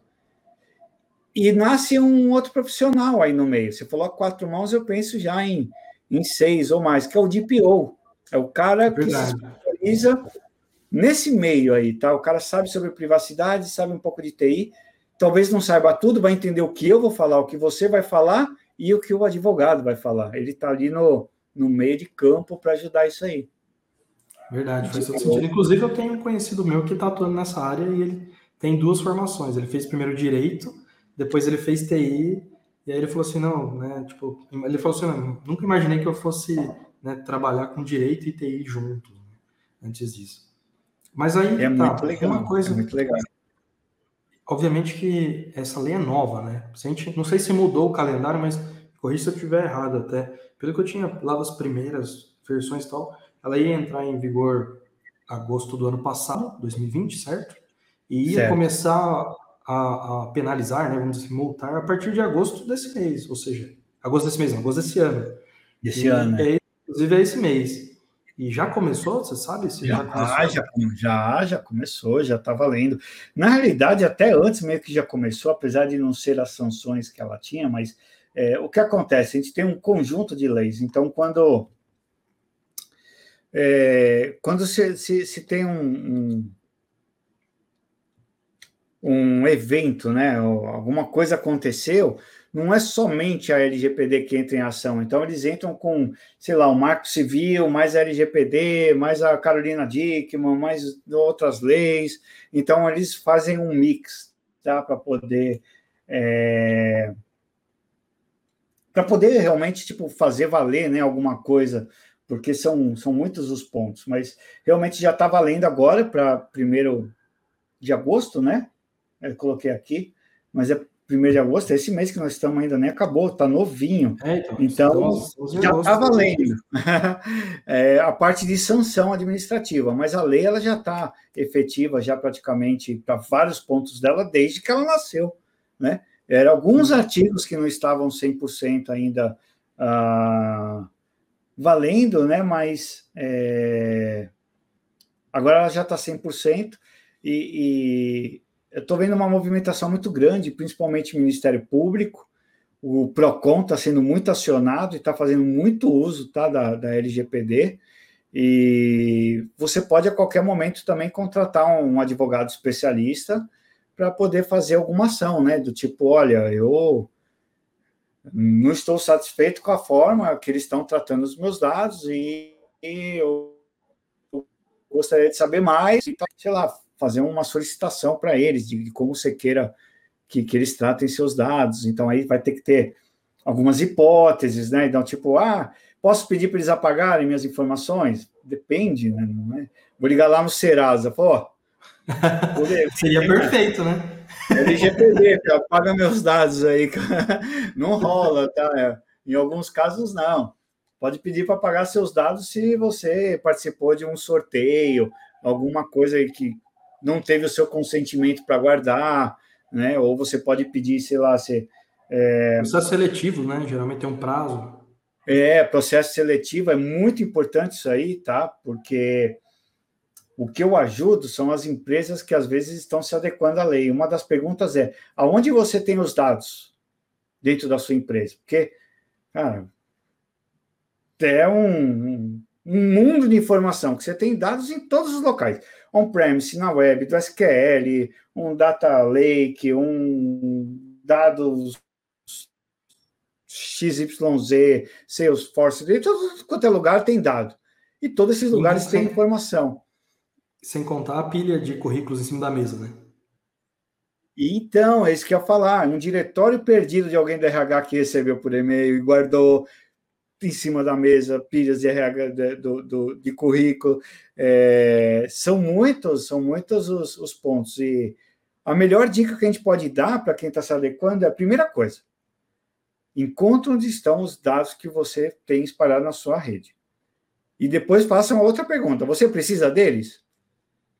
A maioria não precisa, cara. Então, apaga, se livra disso aí, destrói, né? faça uma destruição bem efetiva dessas informações e durma tranquilo. Porque se você está segurando uma bomba, dependendo da, da tua empresa, né? Aproveitando o ponto, é, pelo menos isso lá atrás, quando começou a, a, discussão, né, tipo, da LGPD, ou pelo menos quando começou, quando eu comecei, eu tive conhecimento da lei e tal, que ia começar, enfim, tava todo mundo, nós de dev, tava muito, todo mundo desesperado, assim, na questão do tipo, nossa, está dizendo aqui que se a pessoa pedir para apagar os dados, eu vou ter que apagar e provar para a pessoa que eu apaguei. Aí já tinha DBA falando assim: nossa, eu vou ter que mandar um print do delete lá da, na base. como que ficou isso hoje? Como que comprova que através de log? Ou melhor, não é, nem, não é nem só apagar, né? Porque muitas vezes tem que usar o conceito de anonimizar o dado, por conta que tem que ter um, um histórico, vamos dizer assim, de uma transação, por exemplo. Né? Então, como ficou esse processo de, vamos dizer assim, como que eu comprovo para o usuário? Eu preciso mesmo comprovar e como que eu comprovo para ele que eu apaguei os dados ou anonimizei os dados? É, então, é, é com log, né? E é com log, anonimação é com base e também em relatórios, né? Por isso que eu falei, tudo que você faz tem que ser documentado e tem que ter auditoria. Tem que ter auditoria específica voltada aí para a lei geral de proteção de dados. Então, esse, esse é um caso específico do tipo que você tem que comprovar, é, e esse, essa comprovação né, é, o, é o não repúdio de uma acusação falsa.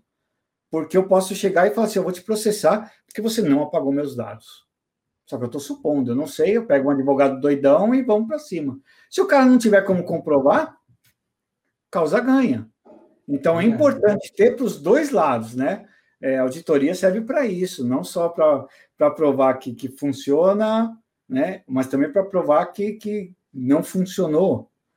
É, e acho que essa é uma das partes que acho que tem mais desafio, porque tem certos tipos de tecnologias, que nem você falou, pô, tem DBA que falou assim, eu vou tirar um print aqui.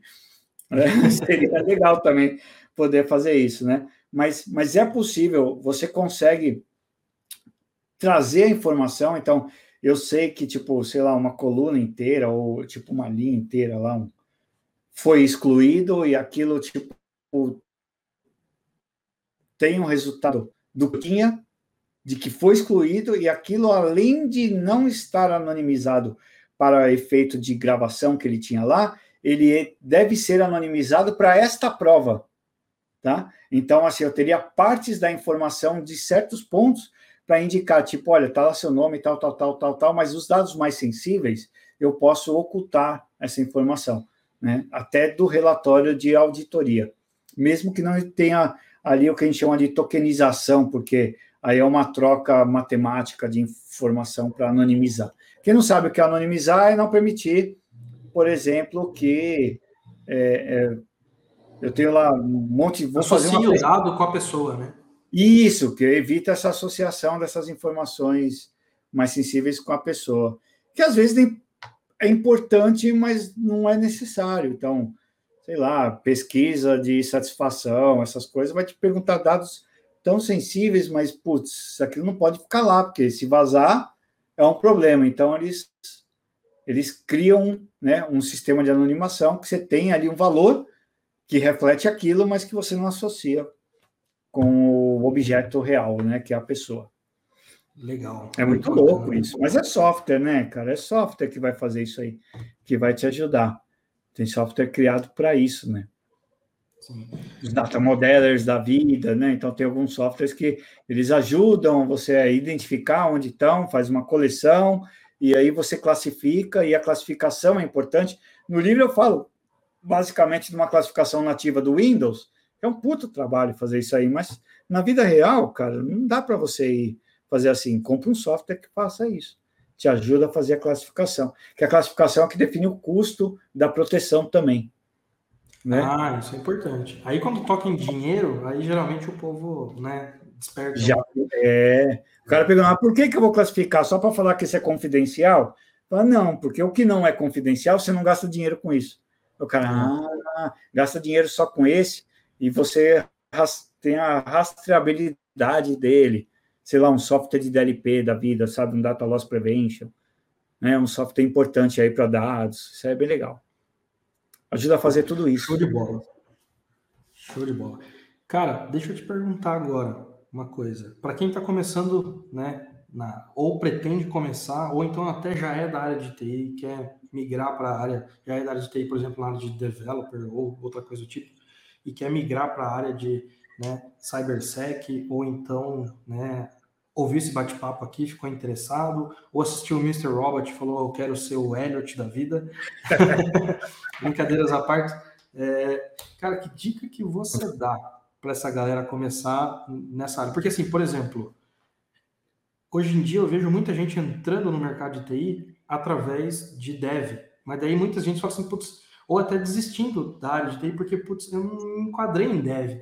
E tem muitas outras áreas que tipo, você vai conversar com pessoas hoje que não estão muito longe do desenvolvimento, mas tiveram que começar ali e seguir o trilho de dev. Eu sei que hoje está cada vez mais difícil isso acontecer, mas, por exemplo, para quem quer começar na área de segurança, como que seria ali, que dicas você daria de primeiros né, passos ou, sei lá, um norte ali? Não, legal, legal. É, puta, essa é a pergunta de um milhão, né? Essa é a pergunta é, mais. Não, eu digo assim, é, eu digo assim as, suas, as suas dicas, né? Um conselho assim, para quem está querendo começar, não né, qual seria o caminho ideal, mas assim, o seu conselho para quem está querendo boa, começar. Boa, boa. Bem colocado, meu. Valeu. Valeu até para você colocar dessa maneira aí, que é bem importante, vou usar esse termo. É, a, a, pessoa, a pessoa, quando começa a gostar desse tema, ela começa a se cercar dessas informações. Então, já é um ótimo começo, né? Tipo, ah, eu quero começar, sei lá, com, com dev. O que é um desenvolvimento? Aí o cara te pergunta, eu nunca ouvi falar de Java, ou de JavaScript, ou seja lá o que for. Fala, peraí, o cara quer ser um desenvolvedor, nunca nem ouviu falar, é difícil. Geralmente a pessoa tem uma noção mesmo que. Então, esse é o principal caminho. Você não sabe nada, começa a se informar um pouco mais, né? Começa, se inscreva no meu canal, se inscreva em outros canais de segurança, começa a seguir, é, para ter um pouco do dia a dia da linguagem, porque isso vai fazer toda a diferença. Ah, segundo passo é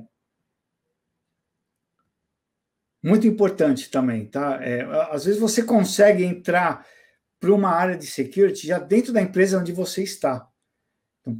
Você quer entrar na área de security, você está numa empresa, você está numa área que não está te agradando, mas tem esse caminho de segurança, já começa a ver lá, ó, pô, peraí, com, com quais softwares de, de segurança vocês trabalham, com quais equipamentos, e começa a dar aquela estudada, acho que isso aí é um bom caminho, e, e demonstra um interesse interno, tá? Que você tem essa vontade de internamente. Você está fora da empresa, você está de olho numa empresa X, ah, eu quero trabalhar no Google, vou dar um exemplo, né? Na Microsoft, então, na área de security, o que, que é, qual é o direcionamento deles? Porque é, vai aprender tudo. Os caras põem umas propostas lá de, de, de, de contratação, cara, que é impossível você saber tudo aquilo. Aquilo é uma viagem, sabe? Os caras usam alguma coisa muito pesada ao criar aqueles aqueles pedidos. Então, assim, vê o que a empresa trabalha e aí você começa a estudar aquele, aqueles pontos, né? Então, vou dar um exemplo. Vou trabalhar na empresa X, é, meu foco é esse, eu quero trabalhar com segurança, esse é o tipo de área que eu gostaria de trabalhar, uma empresa desse tipo. Aí você vai lá e descobre, ó, os caras usam syslog. O que é um syslog? Tá? Começa a ver isso, né? De, qual é a marca do syslog? Né? Os caras têm um CIEM. Que diabo é um CIEM? Começa a estudar isso aí, software de auditoria. Começa a ver e, e, e juntar essas informações para você estudar. Eu recomendo também uma certificação, que a, a, certificação de entrada na área de segurança da informação é a Security Plus da CompTIA, é aquela SEC+, que eu legal. até coloquei aí, que você... Ela é bem legal, ela é bem abrangente, assim, né, no ponto de vista de segurança, vai pegar um pouco de tudo, e ela é vendor free, então ela não é uma prova da Microsoft, é uma prova do Google, não. Ela é vendor free, ela vai falar de tudo pouco. Né? Isso é bem legal. Então, acho que essas seriam as primeiras dicas aí para a gente poder, poder começar na área. Então, para aqueles que estavam aí ouvindo, e eu falei sobre um syslog, então já vou falar o que é o syslog. O syslog ele recebe logs de outros dispositivos para fazer um encaminhamento mais inteligente, né? E, e, normatizar as informações de logs, porque muito log tudo que acontece na nossa, na nossa empresa gera log, é muito difícil você controlar. Então, você precisa encaminhar isso, por exemplo, para um CIEM, que é um agregador de log, e correlaciona. Eu pego o log do SQL com o log da máquina, com o log não sei da onde, para saber que, opa, o Daniel logou na máquina, acessou o servidor tal e acessou o SQL. Isso é o CIEM que faz. Só para não falar um monte de sopa de letrinha, porque é horrível, é horrível. Eu assisto, às vezes, algumas coisas, que nem até da, da, própria empresa, às vezes eu vejo lá uma sopa de letra, eu falo, o cara não vai se preocupar em explicar o que é esse aí. O que, que é XYZ que ele falou aqui? Não faço ideia do que é, tem que falar. Ninguém nasce sabendo tudo, e puta, sopa de letra existe em todo lugar e vai mudar de um lugar para o outro. É, o Jefferson, um abraço aí para o Jefferson, parabéns pelo conteúdo. E o Guido Oliveira mandou aqui outra mensagem. Celso Russomano ainda vai aparecer com alguma interpretação da LGPD. É a cara, vai ser. Estou esperando você fazer esse meme, Guido. Pô, bacana. Agora, uma dúvida aí. Porque, por exemplo, hoje em dia tem tudo, né?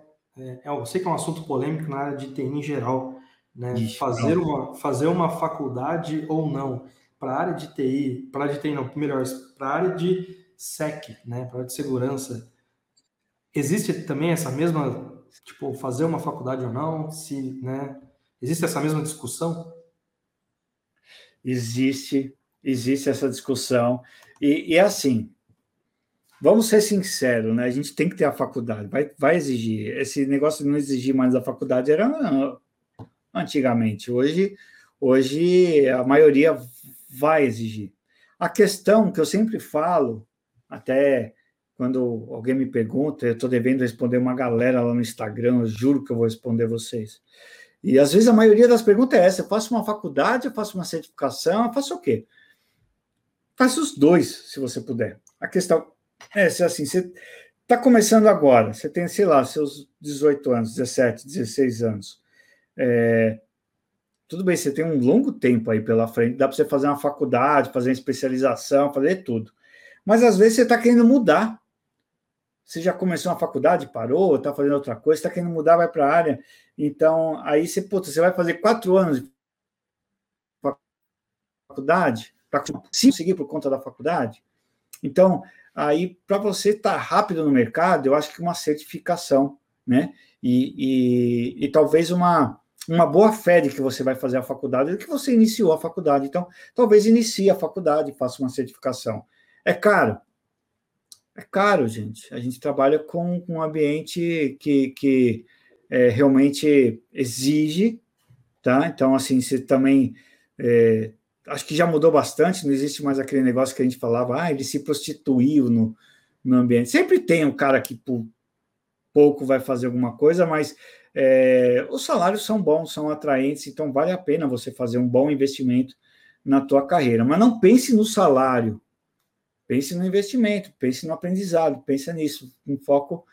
tem que pensar nisso inicialmente, porque se você pensar no salário, você vai entrar numa, numa seara de estudar algo que talvez não te agrade. E, puta, quanto tempo você vai gastar nisso para estudar? Sei lá.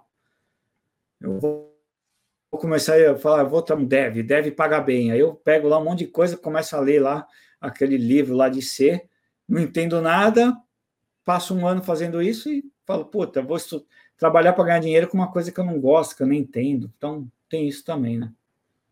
É, não, Sei lá, respondi, eu dei uma sabonetada agora, né? não queria falar nada, não. Brincadeira. Respondeu, respondeu. É, é um assunto muito contraditório, né? Para não falar polêmico também, porque é muito pessoal. Na verdade, não é contraditório, é muito. A palavra Você fez é pessoal. Você eu fez fiz. Faculdade? Eu fiz. E, e hoje, inclusive, eu até. Oi? Não, eu ia até perguntar, é da área. Você sim, fez para a área. Análise de desenvolvimento de sistemas. Eu até, por exemplo, recomendei por muito tempo e até recomendo hoje, por exemplo, fazer faculdade. Se você, mas óbvio, cada caso é um caso, cada vida tem a sua, né, suas dificuldades, os seus e o tempo também. Cada um tem um tempo diferente, tanto para se dedicar para o estudo quanto o tempo que ele necessita para ser inserido no mercado de trabalho. Então, é muitas variáveis ali. Por exemplo, eu, você falou, né?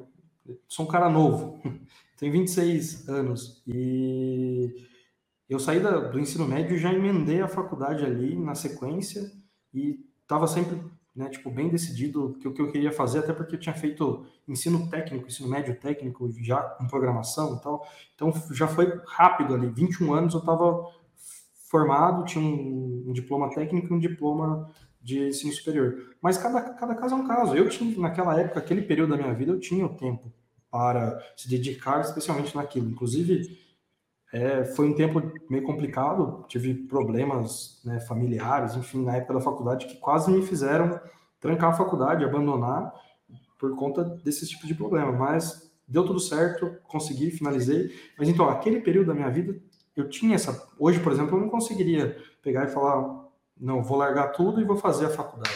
Não vou trabalhar, porque a faculdade que eu fiz ainda, inclusive, aquela questão, né? Eu sou um cara muito imediatista. Eu tinha duas opções ou eu fazer uma faculdade, na mesma faculdade, né? ou fazer o curso em quatro anos, ou eu fazer em três, sendo dois deles integral, dois primeiros anos integral, e o último ano à noite, para adiantar um ano. Então, eu fazia mais matéria nos dois primeiros para adiantar um ano. Obviamente que eu optei por essa opção. Então, os dois primeiros anos eu não conseguia trabalhar em nada. Mas aí foi, são escolhas. Então, eu é... particularmente, dependendo, óbvio, cada caso é um caso, mas eu particularmente recomendo, né, se a sua situação te permite hoje fazer uma faculdade, com certeza. Essa sua sugestão achei muito bacana. Faz uma faculdade, começa uma faculdade, né? E tira uma certificação, porque isso vai te ajudar a, vamos dizer, assim, entrar no mercado de trabalho mais rápido, ser inserido no mercado de trabalho mais rápido. Muitas vezes. É. Não é, vamos dizer assim, 100% certeza, óbvio, nada é 100% certeza. Assim como não existe software 100% seguro, não tem nada que é 100% certeza. Mas é. eu acho que é um caminho interessante. Sim, sim. E a, é necessário, vai ser importante ter uma faculdade.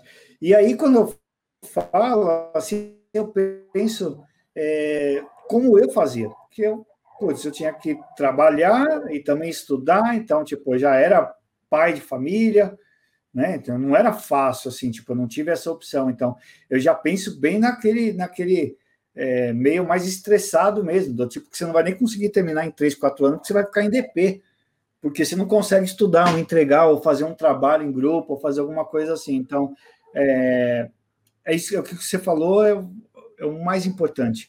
São escolhas, tá? Escolhas que podem dar certo dar errado. Eu já fiz escolhas que deram errada, e, mas eu aprendi, tá? Eu, eu, eu sempre tiro uma vantagem de tudo. Eu sou que nem o Guido colocou aí, eu gosto de estudar de tudo um pouco, né? depois eu, a gente tem um conjunto de, de, conceitos, porque tudo se aplica na vida da gente, né? Tudo você vai aplicar de uma ou outra maneira, você vai aplicar, você vai aprender aquilo que Exatamente. você aprende. Exatamente. E é bacana a gente tocar nesse ponto, porque é, muitas, né, não vamos falar que faculdade não, tipo, você não ter uma faculdade é uma barreira. Hoje em dia, na área de TI, diferente de outras áreas, ainda não é uma barreira. Você consegue ser inserido no mercado sem ter uma faculdade ou sem ter iniciado uma faculdade. Mas, querendo ou não, ou você estar fazendo, ou você ter feito uma faculdade, te abre portas de uma maneira mais simples. E pelo menos essa foi a minha sensação. Não sei se hoje ainda é assim, mas me abriu algumas portas. Por exemplo, uh, você vê nitidamente um processo seletivo. A pessoa, muitas vezes, do RH, ela não tem um conhecimento técnico para validar você se você é, tem aquele conhecimento ou não. Ela vai por onde? Ela vai pelo seu diploma. Por quê? Qual que é o ciclo, geralmente? Primeiro o RH faz uma pré-seleção e depois tem uma entrevista, um bate-papo técnico, uhum. né, uma seleção técnica. Então, isso aí, querendo ou não, acaba te abrindo portas. Se você tem uma certificação, se você tem uma faculdade ou algo do tipo.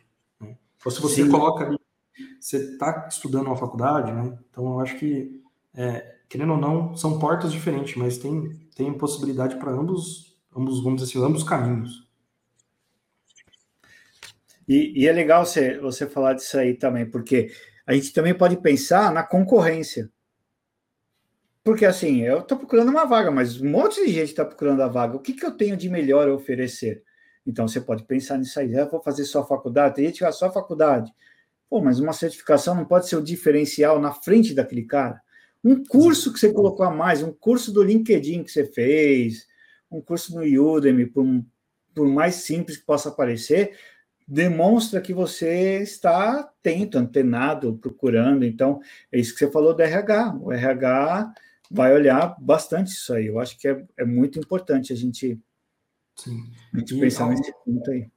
Uma pergunta agora. É, eu acho que isso se aplica para a área de TI como um todo, mas eu queria saber específico de, da área de segurança. A questão do inglês, porque eu acredito que deve ter muito material que não tem em português, né? Of course. É? É. então, respondida a pergunta, o inglês é importante, é um diferencial importante, certo? Total, total. Não tem como, principalmente para a área de security, é importantíssimo, é necessário o, o inglês. Eu sempre tive muita dificuldade aí também para o inglês, porque eu também não pude parar para estudar. Não tive esse tipo, ah, fiz um curso de, de inglês e tal. Não, foi na raça, mas é possível aprender também na raça, porque você começa com um mundo é, mais fechadinho ali de, de, de assuntos técnicos. Então, o vocabulário se limita ali, né? não é um, um vocabulário que você vai ter que ser, ter, ser tão extenso assim. Então, você se limita e consegue entender. Tá? As provas, as certificações, depois de um tempo também, elas vão ser todas é, em inglês, a maioria vai ser em inglês. Essa Security Plus que eu falei, ela é em inglês, é inevitável, né? Por enquanto, ainda não tem ela essa nova versão dela não tem ainda em português. E, e para ter uma boa, uma boa colocação. Por quê? Dá para você trabalhar com segurança numa pequena empresa, uma média empresa. Mas todo mundo quer alcançar um, um algo maior, uma boa corporação, ou até abrir o seu negócio e uma hora você vai ter uma relação com alguma coisa de fora. Então, é, o inglês. Está muito desculpa te interromper, mas está ligado com o que o Jefferson colocou aqui, né? Isso aí pode, por exemplo, ser um limitante para você, às vezes, vamos dizer assim, conseguir cargos né, maiores, vamos dizer assim, galgar novas é, possibilidades, né, novos cargos dentro da empresa. Exato. Coloca aí, Jefferson, assim, ó, inglês, faculdade, certificação. São os três itens aí que, de alguma maneira, vai, vai ajudar. É, é necessário para as vagas, não tem como. E, e, uma, uma grande corporação, você vai fazer as entrevistas em inglês, provavelmente. Se você pretende trabalhar numa multinacional, para áreas, às vezes, algumas áreas específicas, teu chefe vai ser um gringo. E você vai ter que fazer uma entrevista em inglês. Então, é, é legal se preparar. Mas é aquilo, é aprendizado. Tudo é um aprendizado, tudo é uma, é um outro desafio. E se Tá confortável, cara? Você não tá com TI, você não fica confortável em TI, você sempre tem um desafio, sempre tem uma, uma treta nova acontecendo, um software novo, uma tecnologia. Você entra lá no Azure da Microsoft, hoje está de um jeito, amanhã tem um botão novo, né? É um sempre um vírus novo, né? Não dá, é essencial o inglês E, e, que é um diferencial legal também, o Brasil está cada vez mais aí abrindo seu espaço na América Latina. Não é difícil para brasileiro falar espanhol, pelo menos dá um, uma enrolada muito boa ali num portunhol. Isso aí também vai ser um bom diferencial, tá? Eles não entendem nada. Eles não entendem nada do que você é, é, de, de, do que você fala em português. Mas você, você fala um jeitinho lá, um pouquinho meio fingindo que você está falando espanhol, os caras já entendem. É incrível e, e funciona. Bacana. E é só importante você ter tocado nesse assunto. Deixa eu te fazer uma pergunta. Você já atuou na área de security para empresas né, multinacionais, por exemplo, você citou aqui América do Sul, ali, América Latina, mas você já teve essa, essa experiência também? Tem algo de interessante para compartilhar desse universo de segurança, vamos dizer assim, internacional? De interessante, não. Assim, as empresas são grandes, né? Mas é tudo boring mesmo, é tudo chato. Mas, assim, não, não, teve coisa legal. Eu participei de uma reunião em que um dos clientes da nossa empresa é o FBI, né, cara? Então foi bem legal você só de você falar, pô, tem os caras do FBI ali, porque a gente só vê o FBI em filme. Caramba, então, exato. É só uns caras normal, como qualquer outro, falando de, de tecnologia e não teve nada demais. Mas assim, a gente atua assim com, com, com as principais empresas né, do uh, globais, né? A gente pode falar globais, então Microsoft, somos parceiros Microsoft, Google, já quase fui para Google, tem um vídeo meu no canal lá que eu falo do, do processo de entrevista, que foi igualzinho lá no filme, foi uma, uma treta muito louca. É, teve, teve, teve alguns casos, né, é, de algumas empresas que a gente teve alguma atuação, mas, cara, é serviço de, de pré-venda onde a gente fala de tecnologia, tipo, falo sobre uhum. algum ponto de alguma ferramenta, geralmente de identidade. Então, ah, o cara quer saber como que funciona essa ferramenta, ela atende a esse protocolo, ela tem APIs para eu fazer um desenvolvimento fora dela e conversar, coisa assim. Então, tipo, é bem chato. É legal, assim, às vezes as pessoas, né? Uma coisa muito louca que aconteceu, assim, acho que é legal até, não sei se todo mundo aí, o pessoal que é da área de security, eu tive o prazer de conhecer pessoalmente o Kevin Mitnick, né? Sério? Já que foi. Massa. E, e foi bem legal porque a gente estava é, num evento e ele foi falar sobre infraestrutura do AD. E o cara manja realmente do que é atual. Eu pensei que ele ia só falar de coisa de 1900 e bolinha lá, mas não, o cara, o cara é bom mesmo, gente boa, bem gente boa. Tava numa treta lá muito louca por conta do da situação, né, da, da pandemia, então tava com medo, né? é, de tudo, mas aí eu consegui lá conversar com o pessoal lá que estava lá, eles marcaram ali uma, uma reuniãozinha lá com ele, e foi, pô, super legal, foi super legal. Acho que foi mais legal do que esses do FBI, foi legal também, cara, foi, foi legal. Eu pedi para participar porque queria mais ver como que seria a condução, Sim. mas os, os, órgãos americanos de inteligência são os nossos principais clientes da, da empresa. Legal. Cara, uma coisa interessante que acabou de acontecer aqui, hein? Você citou esse nome, nem vou falar de novo, mas você citou o nome desse cara, a minha tela piscou. Fez, piscou e voltou. Falei, nossa, deixa eu ver se eu não caí aqui.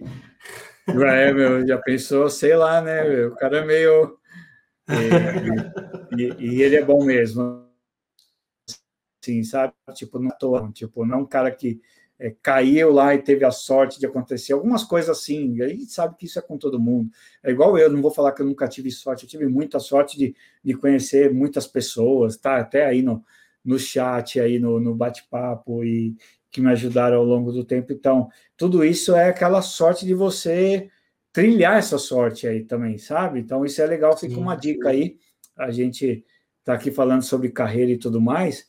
É, faça a sua sorte, cara. Eu cheguei a Passei na prova lá, os caras, eita, quantas vezes eu postei vi, é, eu estudando de domingo alguma coisa e o pessoal falando, depois vão falar que é sorte. Alguns vão falar que é sorte, mas tem gente que sabe que você para num sábado, você para num domingo, você faz um equilíbrio. Isso é importante para a nossa área tentar equilibrar, tá? O, o tempo, tentar sabe? Tipo, reservar um pouco. Ultimamente, para mim, está bem difícil, mas eu preciso voltar aí a, a meter aí uns botãozinho off ali da, de TI, fazer coisas diferentes, sabe?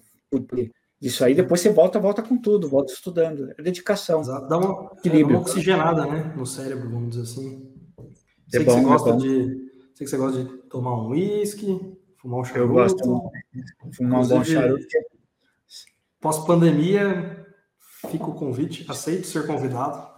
É já estou, já estou, é, né, já estou, inclusive você também está convidado aí para a gente poder fazer, que já tem uma galerinha aí de, de TI, a gente precisa planejar alguma coisa para discutir, jogar algum papo sobre esse assunto, enquanto a gente pode saborear aí um bom charutinho e um bom uísque, aí ia ser uma coisa bem legal. Deixa passar essa, essa fase, eu curto isso aí. Uma, um bom churrasco, quem não curte um bom churrasco? Uma breja. É, então. É, então é. Churrasco já estou aí mais um tempo, mas charuto eu estou começando nessa área ainda, vamos dizer assim. Não, eu também, eu sou, Nessa área do charuto, eu sou um script kid. E eu acho que eu também sou, viu? Eu acho que eu também só tenho muito a aprender ainda.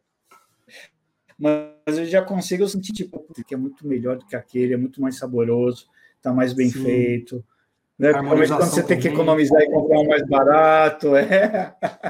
é que tá, ponto tá fácil, tá. Mas é legal, é uma coisa que eu sempre quis, eu acho bonito. E depois você é um momento de reflexão, é um momento de parar, é um momento de se confraternizar. Então tem um monte de, de, é, é, de coisa. Eu gosto de um monte de coisa, eu sou meio doido. Nessa parte aí, acho que eu sou meio, sei lá, estranho. A galera Bom, que me conhece sabe. Tenho, tenho um, né, para a gente finalizar aqui. Primeiro, deu a louca no, no gerente. Vou fazer uma brincadeira aqui com a galera que está acompanhando e também quem vai ouvir depois no Spotify. Nos próximos sete dias, primeira vez que a gente está fazendo isso aqui no canal, os próximos sete dias, quem entrar lá no nosso perfil no Instagram, tá aqui na tela, né, sobrinho de TI, e marcar dois amigos na foto onde desse episódio, né, na thumb desse episódio, na, daqui sete dias a gente vai fazer um, não pode chamar de daquele nome de sorteio, vai ser um concurso de sorte que a gente vai sortear uma caneca do sobrinho de TI. Top. E decisão minha agora. E um livro do Daniel Donda. Ah, quem quiser, entra lá. A gente vai fazer essa brincadeira. Tem que, obviamente, né? Marcar dois amigos, você tem que estar seguindo o perfil do sobrinho de TI, senão não vai valer. E também seguindo o perfil do Donda aí. Boa. Boa, então vamos fazer um então, esquema que o, o, o livro vai ser assinado, certo? Oh, aí, aí sim. Você deixa, aí... Você deixa comigo a parte do livro, você fica com a. Vou sortear meu amigo. Sorteia aí. Sortear meu amigo. Não está não tô valendo nada, viu? É. Ó, então, dia 1 de setembro, é daqui uma semana certinho. Aí a gente entra em contato, posta nas redes sociais quem foi, Aí. Posso sortear meu amigo Daniel. Ah, agora que eu vi aqui, ó, o, o Guido mandou, né? Posso sortear meu amigo Posso Daniel. Meu amigo Daniel. E... Fácil, meu, põe lá. Eu mando umas fotos. Eu tenho umas fotos especiais aqui. A gente cria um outro depois, deixa quieto. Já vamos dar, vamos dar bloco aqui no do strike no canal. Do... É. Aí, Donda, para você vai uma versão personalizada. Você você me fala, me dá o seu feedback. O que, que você achou? Vai ser uma versão personalizada do episódio. Então, edição limitada, com o seu nome, número do episódio, o logo do teste em produção. e a gente já, já fecha isso depois. Você me manda o seu, seu endereço e eu te envio lá. Cara, gostaria de agradecer muito. Foram, olha, duas horas, uma, passou voando. Eu, cara, teria ainda aí mais várias horas para conversar e bater um papo sobre isso. É um assunto muito legal. Inclusive, já, cara, obrigado demais por você ter aceitado esse convite. E já fica aqui o convite para a gente fazer isso uma próxima vez. Ou seja, né, essa ideia do charuto, do whisky, enfim. Obrigado mesmo, de verdade. É, é uma honra poder ter batido esse papo, conhecido um pouco mais essa área de segurança e bater um papo com um cara que manja pra caramba, tem aí 20 anos de carreira. Então, obrigado mesmo, de verdade. Valeu, obrigado. Eu que agradeço mesmo. Foi um prazer. Conta comigo para esses próximos passos aí e a gente vai a gente vai ter várias outras oportunidades aí. Obrigadão mesmo. Ó, o, chegou aqui o Vinix 8, acho que é assim que pronuncia. Ah, que pena, agora que apareceu a notificação para mim. Cara, fica tranquilo que esse episódio vai ficar salvo aqui no canal. E se você está chegando agora, né, vou falar mais uma vez, a gente vai disponibilizar nas próximas 24 horas o áudio desse bate-papo aqui em formato de podcast lá no Spotify.